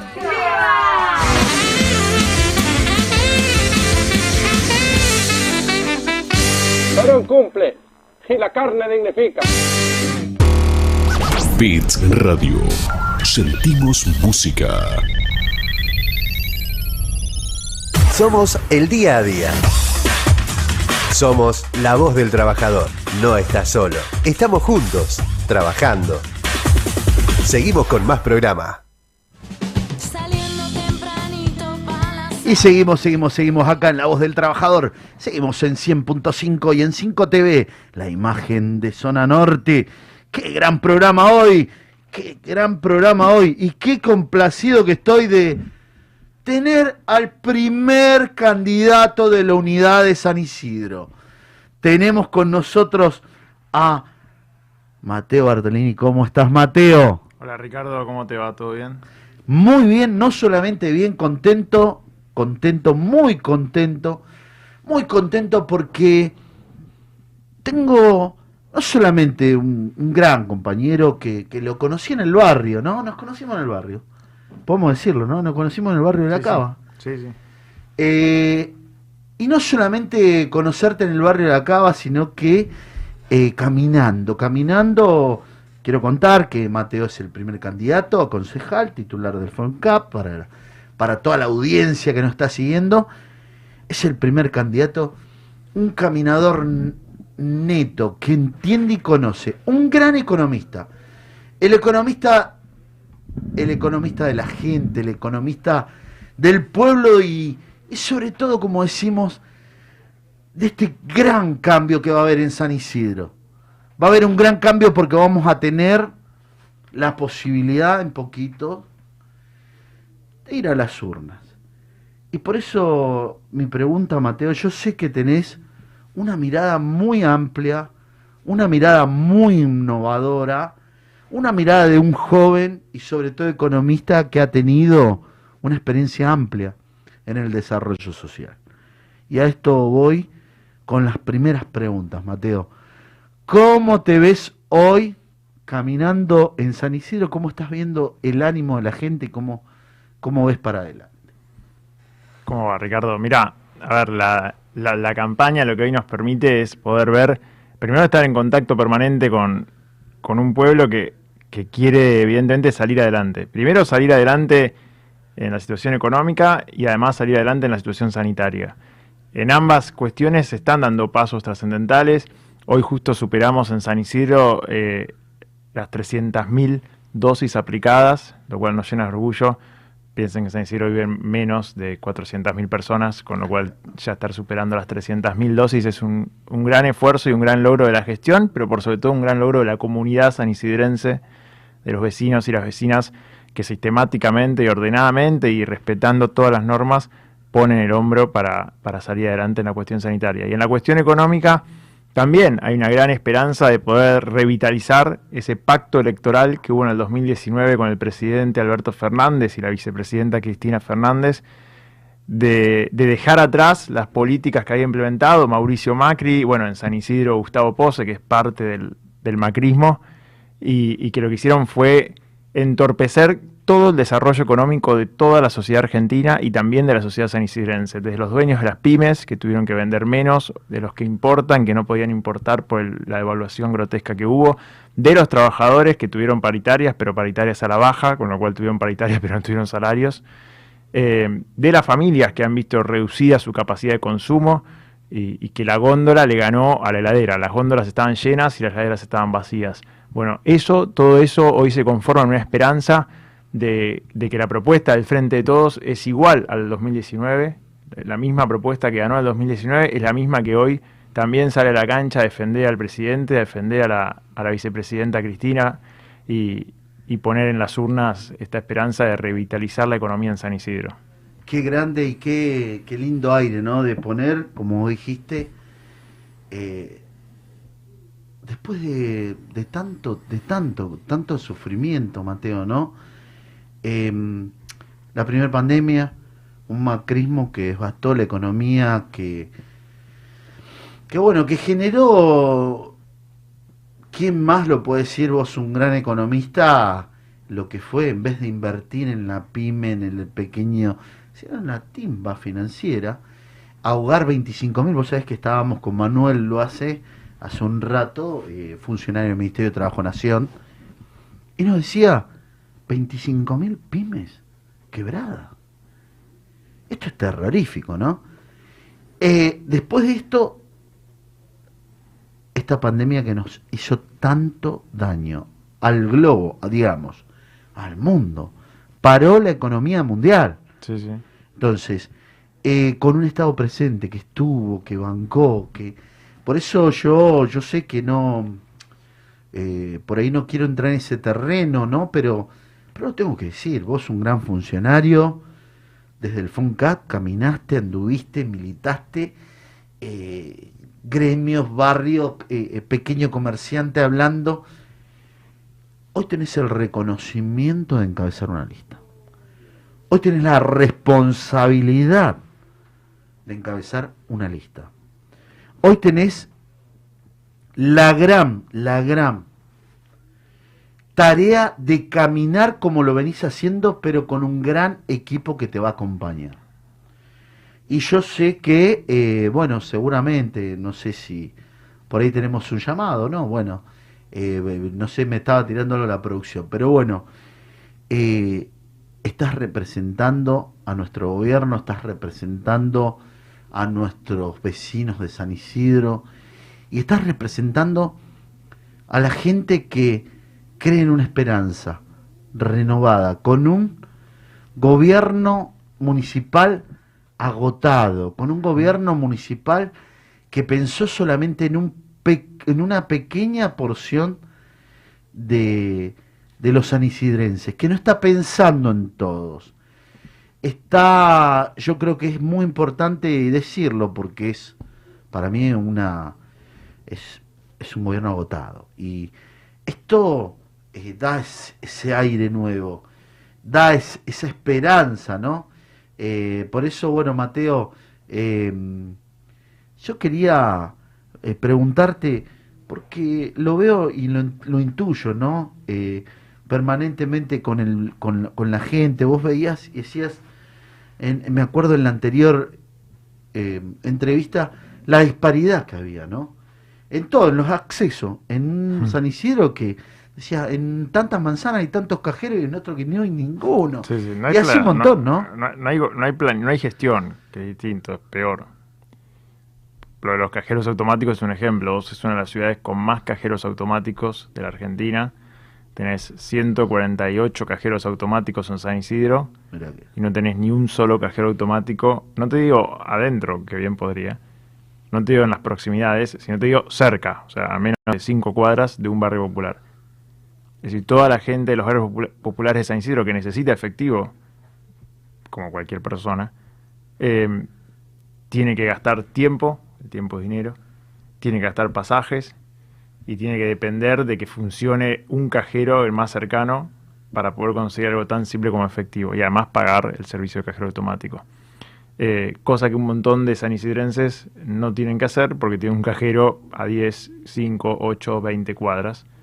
Eh, con lo cual, ah, pero ahí lo que, ha- lo que hay es falta de gestión, es falta de un gobierno municipal que se siente con, con una mesa local de inclusión financiera y se ponga de acuerdo con las 63 sucursales bancarias que hay en San Isidro y decirles muchachos, muchachas, abramos un cajero automático en los barrios populares. Lo mismo pasa con la creación de puestos de trabajo. Bueno, vos estás en la Confederación General de Trabajo. En San Isidro uno de los problemas que hay es que no se genera trabajo. Porque no crece la actividad económica. La actividad económica se sostiene, pero con que se- si se sostiene la actividad económica, vos tenés un problema, porque la población crece en San Isidro y la actividad económica se sostiene. Entonces cada vez te queda más abajo la actividad económica, porque cada vez hay más gente. Entonces necesitamos que crezca la actividad económica también. Eso, la realidad es que si el gobierno municipal no se pone las pilas, va a ser muy difícil hacerlo. Muy difícil. Muy difícil porque la economía está compleja a nivel mundial, como decías, la economía está compleja a nivel nacional, como decías, y la economía local no arranca, entonces ya el combo es un poquito fuerte para el san isidrense. Total, total. Y eso genera eh, una ansiedad, una situación. Vos lo decías, ¿no? Los barrios que, que han estado muy postergados, ¿no? Bajo Boulogne, Boulogne, eh, Bécar, el, el- la parte... eh, ¿Cuáles son los que vos estás viendo muy, muy, digamos, que hoy han sido, digamos, como que no, no, no le han prestado la atención que corresponde?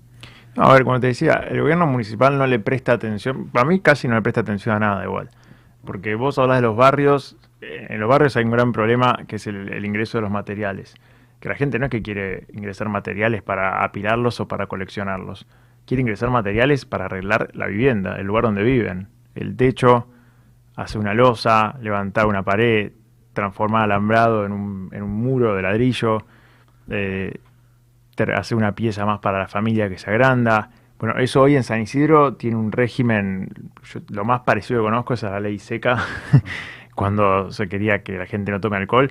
Bueno, acá hay algo similar, donde se pretende obstruir por una decisión autoritaria del municipio el ingreso de materiales, pero es obvio que eso tiene poros y los materiales entran a los barrios.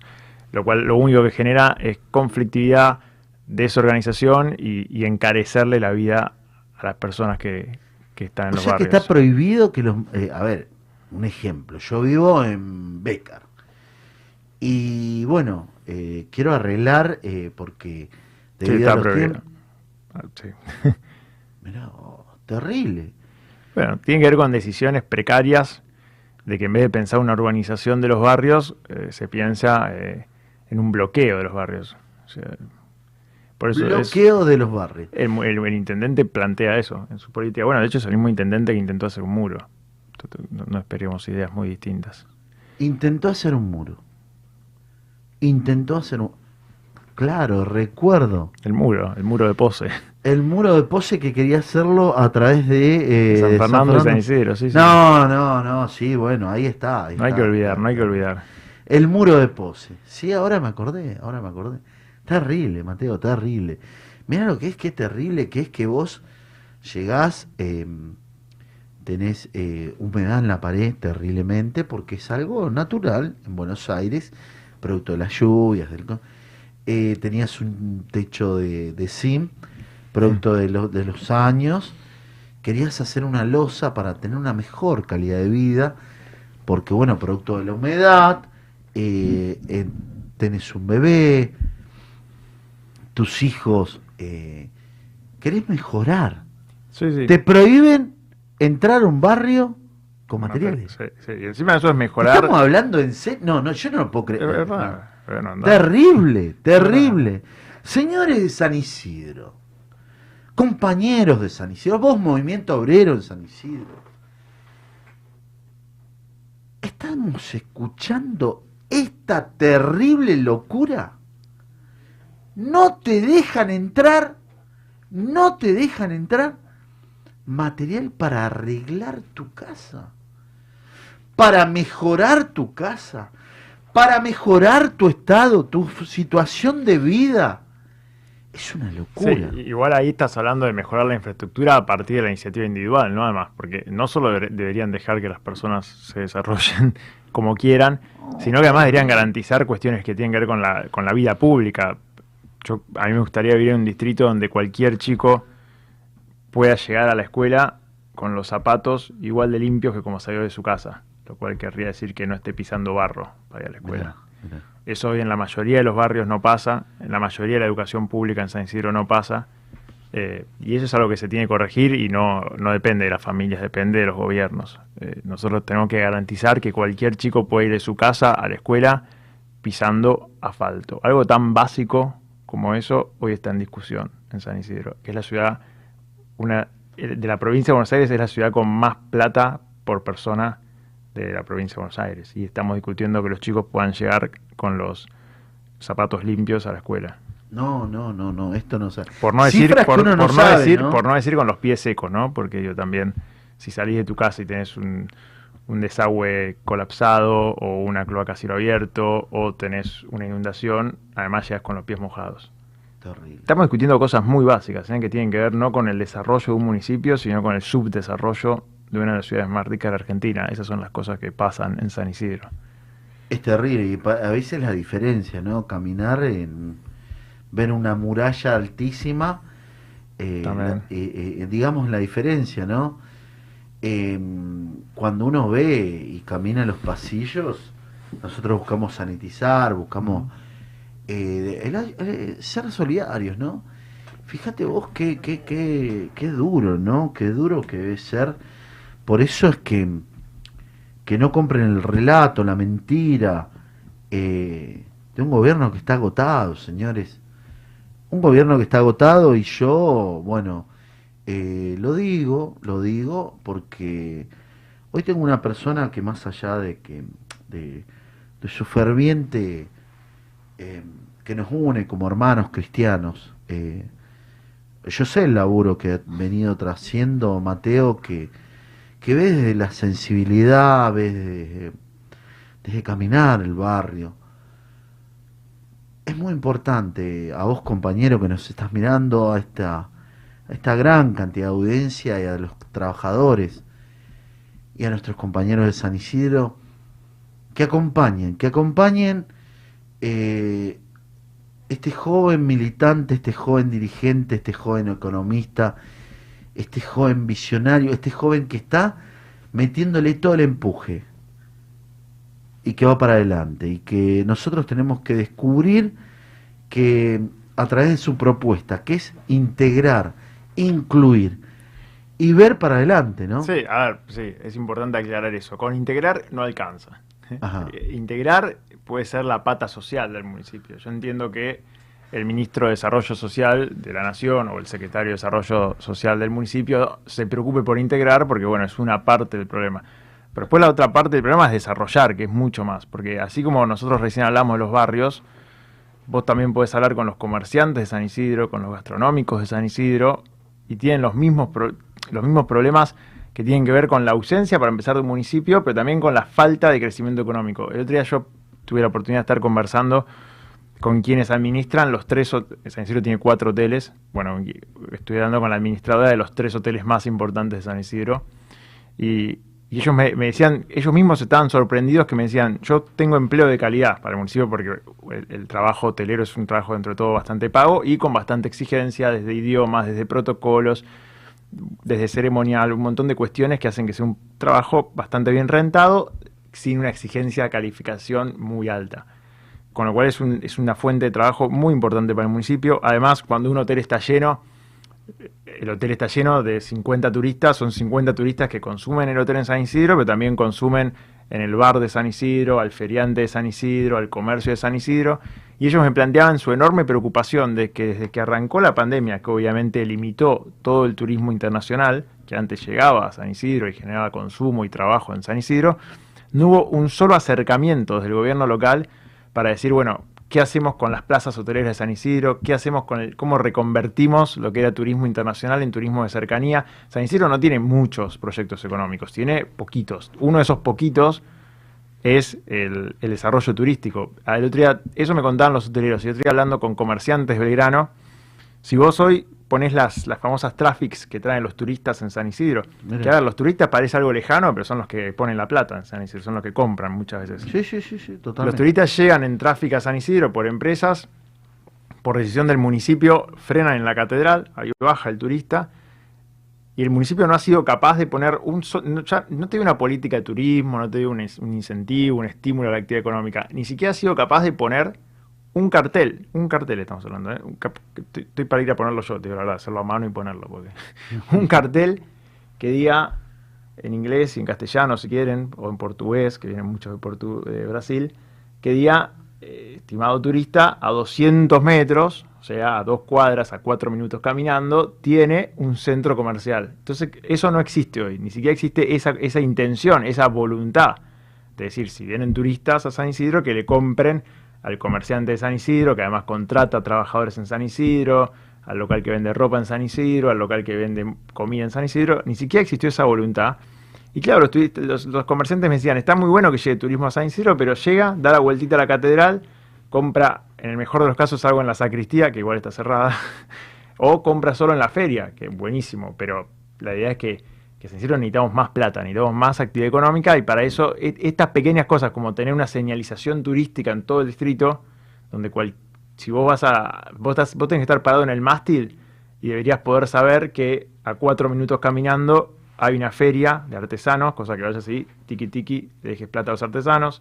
Cuando estás en los artesanos, debería haber un cartel que te diga, estás a cuatro minutos del Museo Pueyrredón, entonces tiki tiki, vas al Museo Pueyrredón, le dejas plata al municipio porque pagas la entrada. Del Museo Pueyrredón te debería decir, estás a cuatro minutos del cordón gastronómico de Libertador, caminas a Libertador, dejaste guita en Liber- plata en Libertador, y así se va generando una rueda económica, pero para eso tiene que haber decisión. Una fuente de empleo también. Es que todo eso es fuente de trabajo, lo que importa, a ver, lo, lo- lo más lindo que, que tiene la, si se quiere, la plata, es que la plata genera trabajo. Pues, salvo que la deje- por más que la dejes quieta, siempre genera algún, alguna plata más. la- la- la- la plata- el dinero trae dinero, es la famosa frase, y para que el dinero traiga más dinero, siempre se genera trabajo. Por eso, cada peso que llega a San Aparte de Isidro, la visita ecológica, capacidad. hablemos de los emprendimientos que vos estás, lo está cerrada hablando. la reserva. Bueno, a ver, eh, inclusive la reserva cerrada, una visita ecológica que podíamos poner. ¿Cuántos estudiantes tenemos que pueden, inclusive en bicicleta, viste, con los carritos, que lo habíamos hablado en algún momento, que vos, eh, ten tantas ocurrencias económicas que vos lo pensaste, digamos, eh, a ver, un ejemplo, eh, un paseo ecológico, viste, las bicicletas con, con el carrito, dando vuelta, bajando, llega- no está muy lejos, está a siete cuadras el puerto, lugares eh, aire libre. Digo, no se les cae una idea, señor. La única idea que se cae es decir restringir, no entrar, bloquear. Paredones. Basta. Agotado. Esto significa Sí, está agotado. eh, una gestión agotada, ¿no? por Que lo menos no- cansados. Yo no sé si cansados. Yo lo Yo que los veo no- cansados, incluso los veo en la calle cansados. en- Ah, mira. Sí, sí. Pasa por las mesitas de... No, no te dan ni un volante. No, no, no, terrible. O están muy seguros. Eh, Yo creo que trabajan como militan. Ah, ah, ah, ah. ah. Mirá, mirá. O militan como trabajan, mejor dicho. Mirá vos, terrible, terrible. No, y bueno, estas son las situaciones que uno dice, eh, qué triste, ¿no? Qué triste porque teniendo tantas ideas, trayendo tanto... eh, yo he visto candados, me, dijeron de que inclusive eh, esto de la barrera, del candado, del no dejar, del excluir, del pensar en el negocio inmobiliario. Primero el negocio inmobiliario y después hablemos de la gente. Entonces, yo digo, Mateo, con esta mirada innovadora, con esta mi- mirada de inclusión, con una mirada integradora, que me dijiste recién, me aclaraste, ¿no? integradora, no, y si no, con una mirada de Desarrollo. desarrollo total de todos los barrios de San Isidro, incluyendo, digo, incluyendo a todos. Qué importante es tener esta mirada. Por eso era lo de este programa que a mí, sinceramente, bueno, agradecido, Mateo, porque hayas venido. Eh, para mí, no solamente me complace como militante, como, como secretario, humilde secretario de, de la CGT Zona Norte, que, los gremios sepan de que hay un Mateo Bartolini, que la gente y los ciudadanos y los trabajadores sepan de que hay un chico con, con emprendedor sobre todo, que hay un compañero eh, funcionario que está al frente de, de algo que tiene que ver, que, que es muy importante con la integración. ¿eh? Y esto es muy importante con el desarrollo. Si no tenemos una mirada desarrolladora, no podemos impulsar esta rueda. Que recién lo hablábamos con, vos sabés que con Manuel, y sobre todo en cómo vamos a mover este país. Qué importante que es la pyme que genere, qué importante que es eh, ese pequeño trabajo, esa economía chiquita, el barrio. Cuando le pones un pesito, vos sabés que lo hablábamos recién, cuando vos le pones un pesito en el bolsillo del trabajador, no es que lo, lo gasta porque piensa en, eh, sobre todo piensa en, eh, como vos lo dijiste, piensa en, en el más, en el mañana, pero en el ahora profundo, ¿no? Y vos fíjate que un gobierno que, que estuvo presente, ¿no? Porque tenemos ahora dos, empezaron a consumir. ¿Cómo ves esa rueda? ¿Cómo ves el consumo interno? Sí, a, a, ver, este, este es un gobierno que está defendiendo el bolsillo de los trabajadores.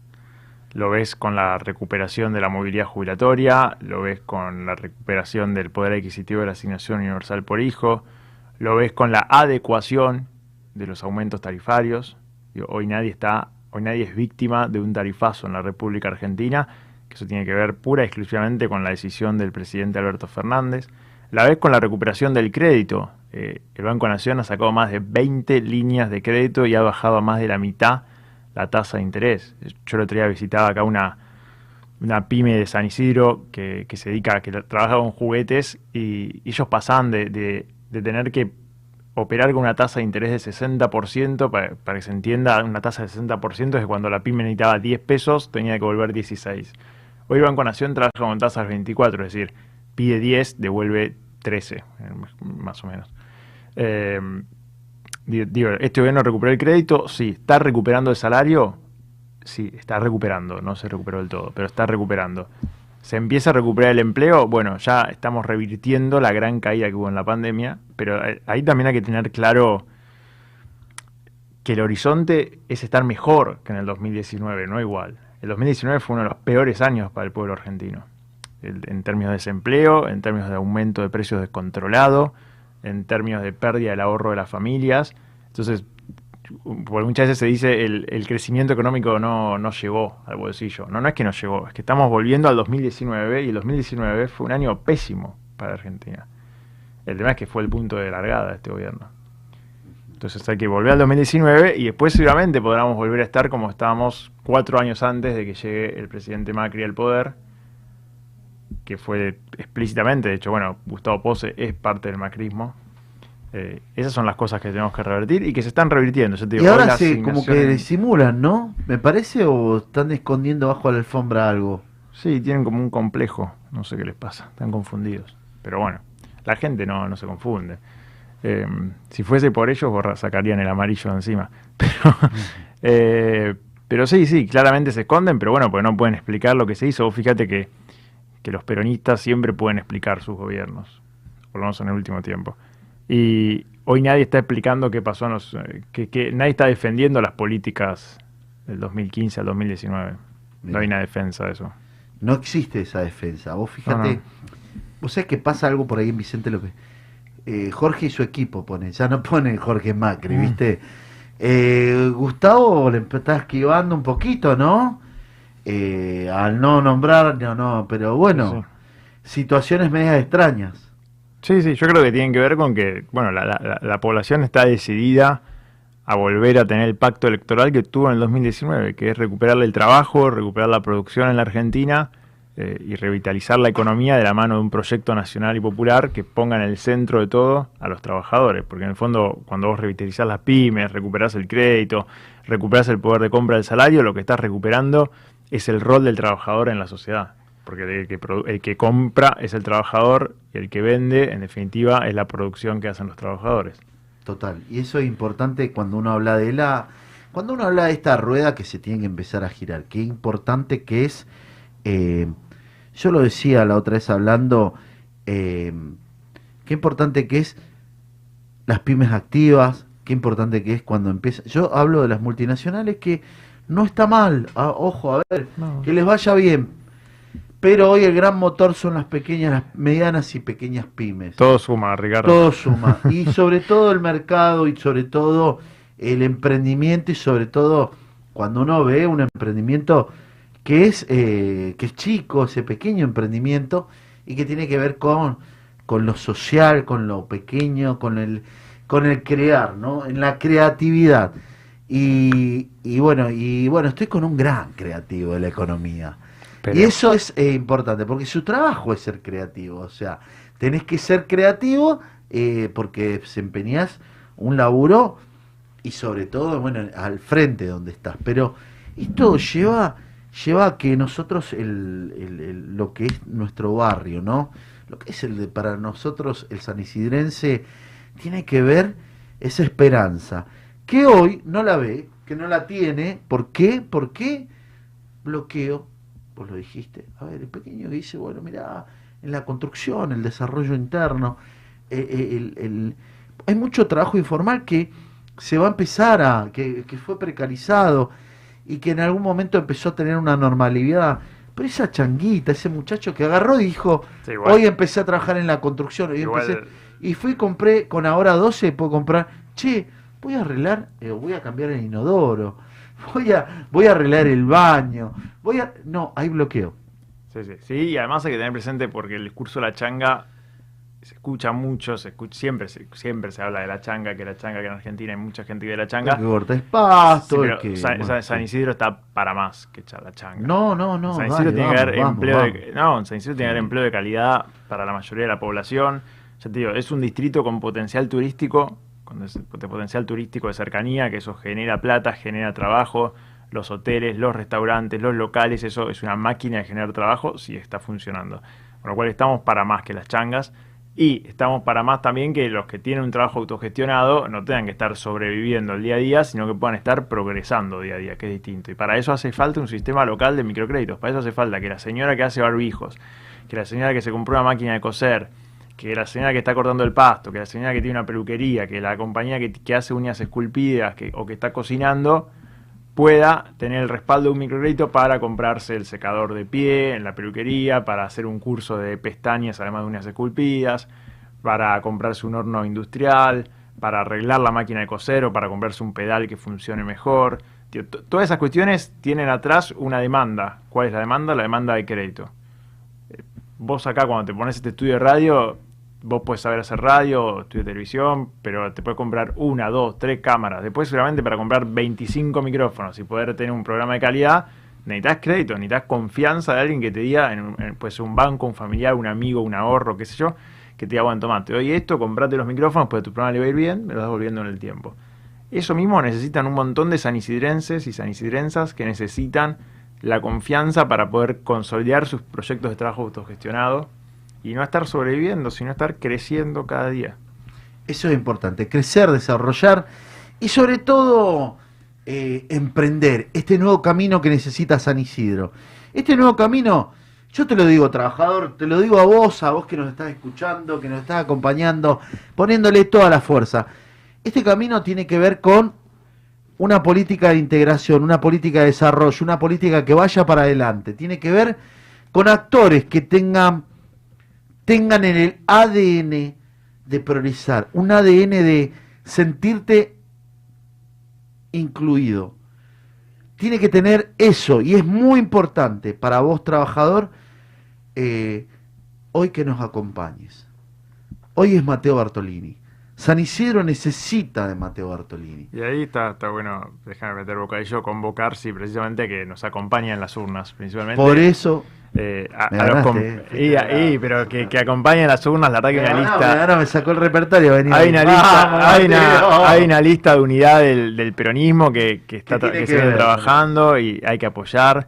Es una lista que, bueno, que encabezo yo, que soy del espacio de Santiago Cafiero, que hay también Mandale con- san- un saludo mandamos un para saludo. Santiago. Le Un mandamos saludo un para. Santi, gracias. Le mandamos un saludo a Santiago Cafiero, que ha hecho mucho para que la lista de unidad exista en Argentina, eh, en Argentina, pero bueno, en Argentina también igual, Sí, sí, sí, un buen acto fallido, pero también en San Isidro, junto, junto a, a Celia Sarmiento, que, que es el sector de Teresa García, junto a, a Federico Meca, que es el sector de, también del Frente Renovador, y, y a Manuela, que, que está laburando con Marco Ciani.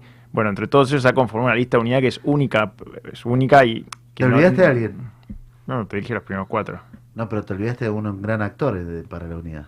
De los compañeros trabajadores y trabajadoras. No, eso no, eso. ¿Y de quién? A ver. El Patito Galmarín, un No, te saludo para el te lo Patito. dije, no, no, de no hablaste de Meca, pero no de Fede, este. Fede Meca de Galmarini. del Frente Renovador, por eso. FR, FR, sí. FR, de hecho lo ponen en los banners, FR. Muy bien. Eh, Le mandamos saludos, le mando saludos al Pato Galmarín, le mando saludos muy fuerte. Uno tiene, porque a mí me están hablando por los pasillos, lo quiero decir acá, le pido por favor a la, a la producción que tome, porque hablan por los pasillos, mis grandes diferencias, que yo... Un gran saludo a Teresa García. Tere, te mando un solo saludo. Escúchame, Tere, te lo veo acá delante, compañero candidato. Teresa García, compañera secretaria de gobierno, una gran compañera. Lo digo acá, eh, yo no tengo ninguna diferencia, al contrario, vamos a tenerla seguramente cerca nuestro, si puede, por la gestión a veces se complica, pero no tenemos diferencia, porque queremos una Argentina unida. hoy- hoy el peronismo está unido, el Eso Frente de es. Todos está unido a nivel nacional. Quieren, Y- quieren dividir al Frente de Todos, pero no pueden. No se Ellos puede. están mucho más No se debe por la unidad Eh, nacional. el Frente de Todos ha garantizado, es una estrategia electoral, y es un frente electoral y un frente de gobierno, porque no solo es un frente electoral, sino que gobierna hace dos años la República Argentina y la provincia de Buenos Aires. Es un, es un frente de todos de unidad de todo el campo nacional popular, que excede incluso por momentos al peronismo. Eso mismo se vio reflejado en San Isidro con esta lista que estoy encabezando, y que es una lista que convoca al voto, especialmente también de los trabajadores y trabajadoras en San Isidro, que metan la boleta completa, eso es importante, que nadie se haga el sota y ponga la boleta nacional y la boleta local de otro u otra candidata, que entiendan que hay que poner la boleta completa, que hay que apoyar, no solo hay que votar, sino que hay que apoyar, hay que salir a persuadir, a convencer, como decía el general Perón, hay que salir a defender al gobierno de Alberto Fernández, y eso se defiende el día de la elección, pero también un par de días antes, ayudando, militando, saliendo a la calle y saliendo a pedir el voto de los que todavía no han decidido, pero que sí o sí necesitan que el Frente de Todos se consolide como una propuesta y, y una opción de gobierno en la Argentina, como viene siendo hace dos años, que, que ha permitido que, bueno, que la Argentina pueda sobrellevar esta pandemia y pueda empezar a recuperarse de- del, del desfalco económico que dejó el expresidente. Mirá vos, mirá vos. Bueno, esto es bueno, esto es bueno saberlo, esto es bueno eh, contarlo, porque es importante, ¿no? La unidad nacional, vos lo dijiste, Mateo, es muy importante la unidad nacional, el trabajo genuino de todos y todas, eh, todo lo que se laburó para, para lograr esta unidad. Por eso un saludo muy grande, eh, para ya ir terminando, nos quedan dos minutos. Te dejo tu, tu último saludito para que No, digas y convocar, cerrar. convocar a, a to- a todos en San Isidro, a los que son peronistas, también a los que no lo son, a que, a que sea la hora de votar esta lista que estoy encabezando con distintos compañeros y compañeras del peronismo que vienen trabajando algunos incluso hace mucho tiempo en, en este proceso de unidad eh, y que vienen bancando al gobierno y que, y que también vienen ahora a proponer algo para San Isidro que, que permita que todos los sanisidrenses y sanisidrensas estén mejor independientemente de lo que piensen o, o independientemente de, de dónde vengan o, o hacia dónde quieran ir, pero que están convencidos de que, de que no podemos seguir así como estamos en San Isidro, de que no puede ser que en San Fernando vos pasás con el auto y en San Fernando parece que siempre de día, simplemente porque el municipio gestiona bien la iluminación urbana. Estamos hablando de esas cosas. O no puede ser que tengamos un San Isidro donde los chicos no puedan llegar al colegio con los zapatos limpios. O no puede ser que tengamos un San Isidro donde los comerciantes no están pudiendo vender como deberían estar vendiendo. Así que para todo eso hay que hacer un esfuerzo y hay que votar una nueva opción en San Isidro como viene declamando la ciudadanía, porque hace muchos años que, el intendente no, no tiene mayoría, igual también hay que decir eso, la, la mayoría del pueblo sanisidrense ya se ha manifestado en contra de la gestión municipal en las últimas oportunidades. es importante, eh, fíjate vos que, nosotros estamos, estamos laburando, ¿no? Estamos poniéndole todo lo que hay que ponerle. Mateo, la verdad te agradezco. Te damos, te damos las gracias por haber participado en este programa con, con una, con una mirada, como dije yo, innovadora eh, con una mirada integradora, con una mirada de, de progresar, de poner el empuje. Así que bueno, agradecerte, agradecerte Mateo por todo el, el laburo que venís haciendo por los sanisidrenses. Eh, este es un programa donde trata también de hablarle al trabajador y bueno, y saludamos a todas y todos los que nos siguieron, nos escucharon, nos dieron una mano y que bancan este programa y que sobre todo, bueno, estamos pasando unos momentos difíciles como, como Argentina. Saludar a nuestro compañero amigo Santiago Cafiero, a Teresa García, a- al Pato Galmarini, que tuvieron una mirada de unidad, sobre todo, más allá de la, de, de- la mirada de pensar en una Argentina unida. Una Argentina que queremos todos y todas, y, y sobre todo eh, esa Argentina que te, te sirve, que querés, que querés vos, esa Argentina de la unidad nacional. Agradecerles a todas y todos, vuelvo a decirlo, nos vamos a ver en el próximo programa. Agradecerle a mi familia. Que me banca, que está, que está bancando. Agradecerle a toda la productora, agradecerle a todo este gran equipo que hace posible la voz del trabajador. Nos vemos el jueves que viene en 100.5 y en 5 TV. Y a todas y todos, a vos, gracias. Nos vemos el jueves que viene. Saludos, saludos. Chau, chau, chau.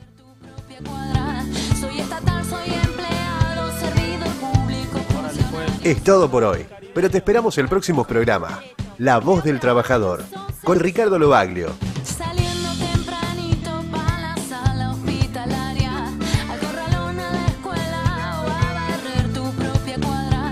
Porque la única verdad es la realidad.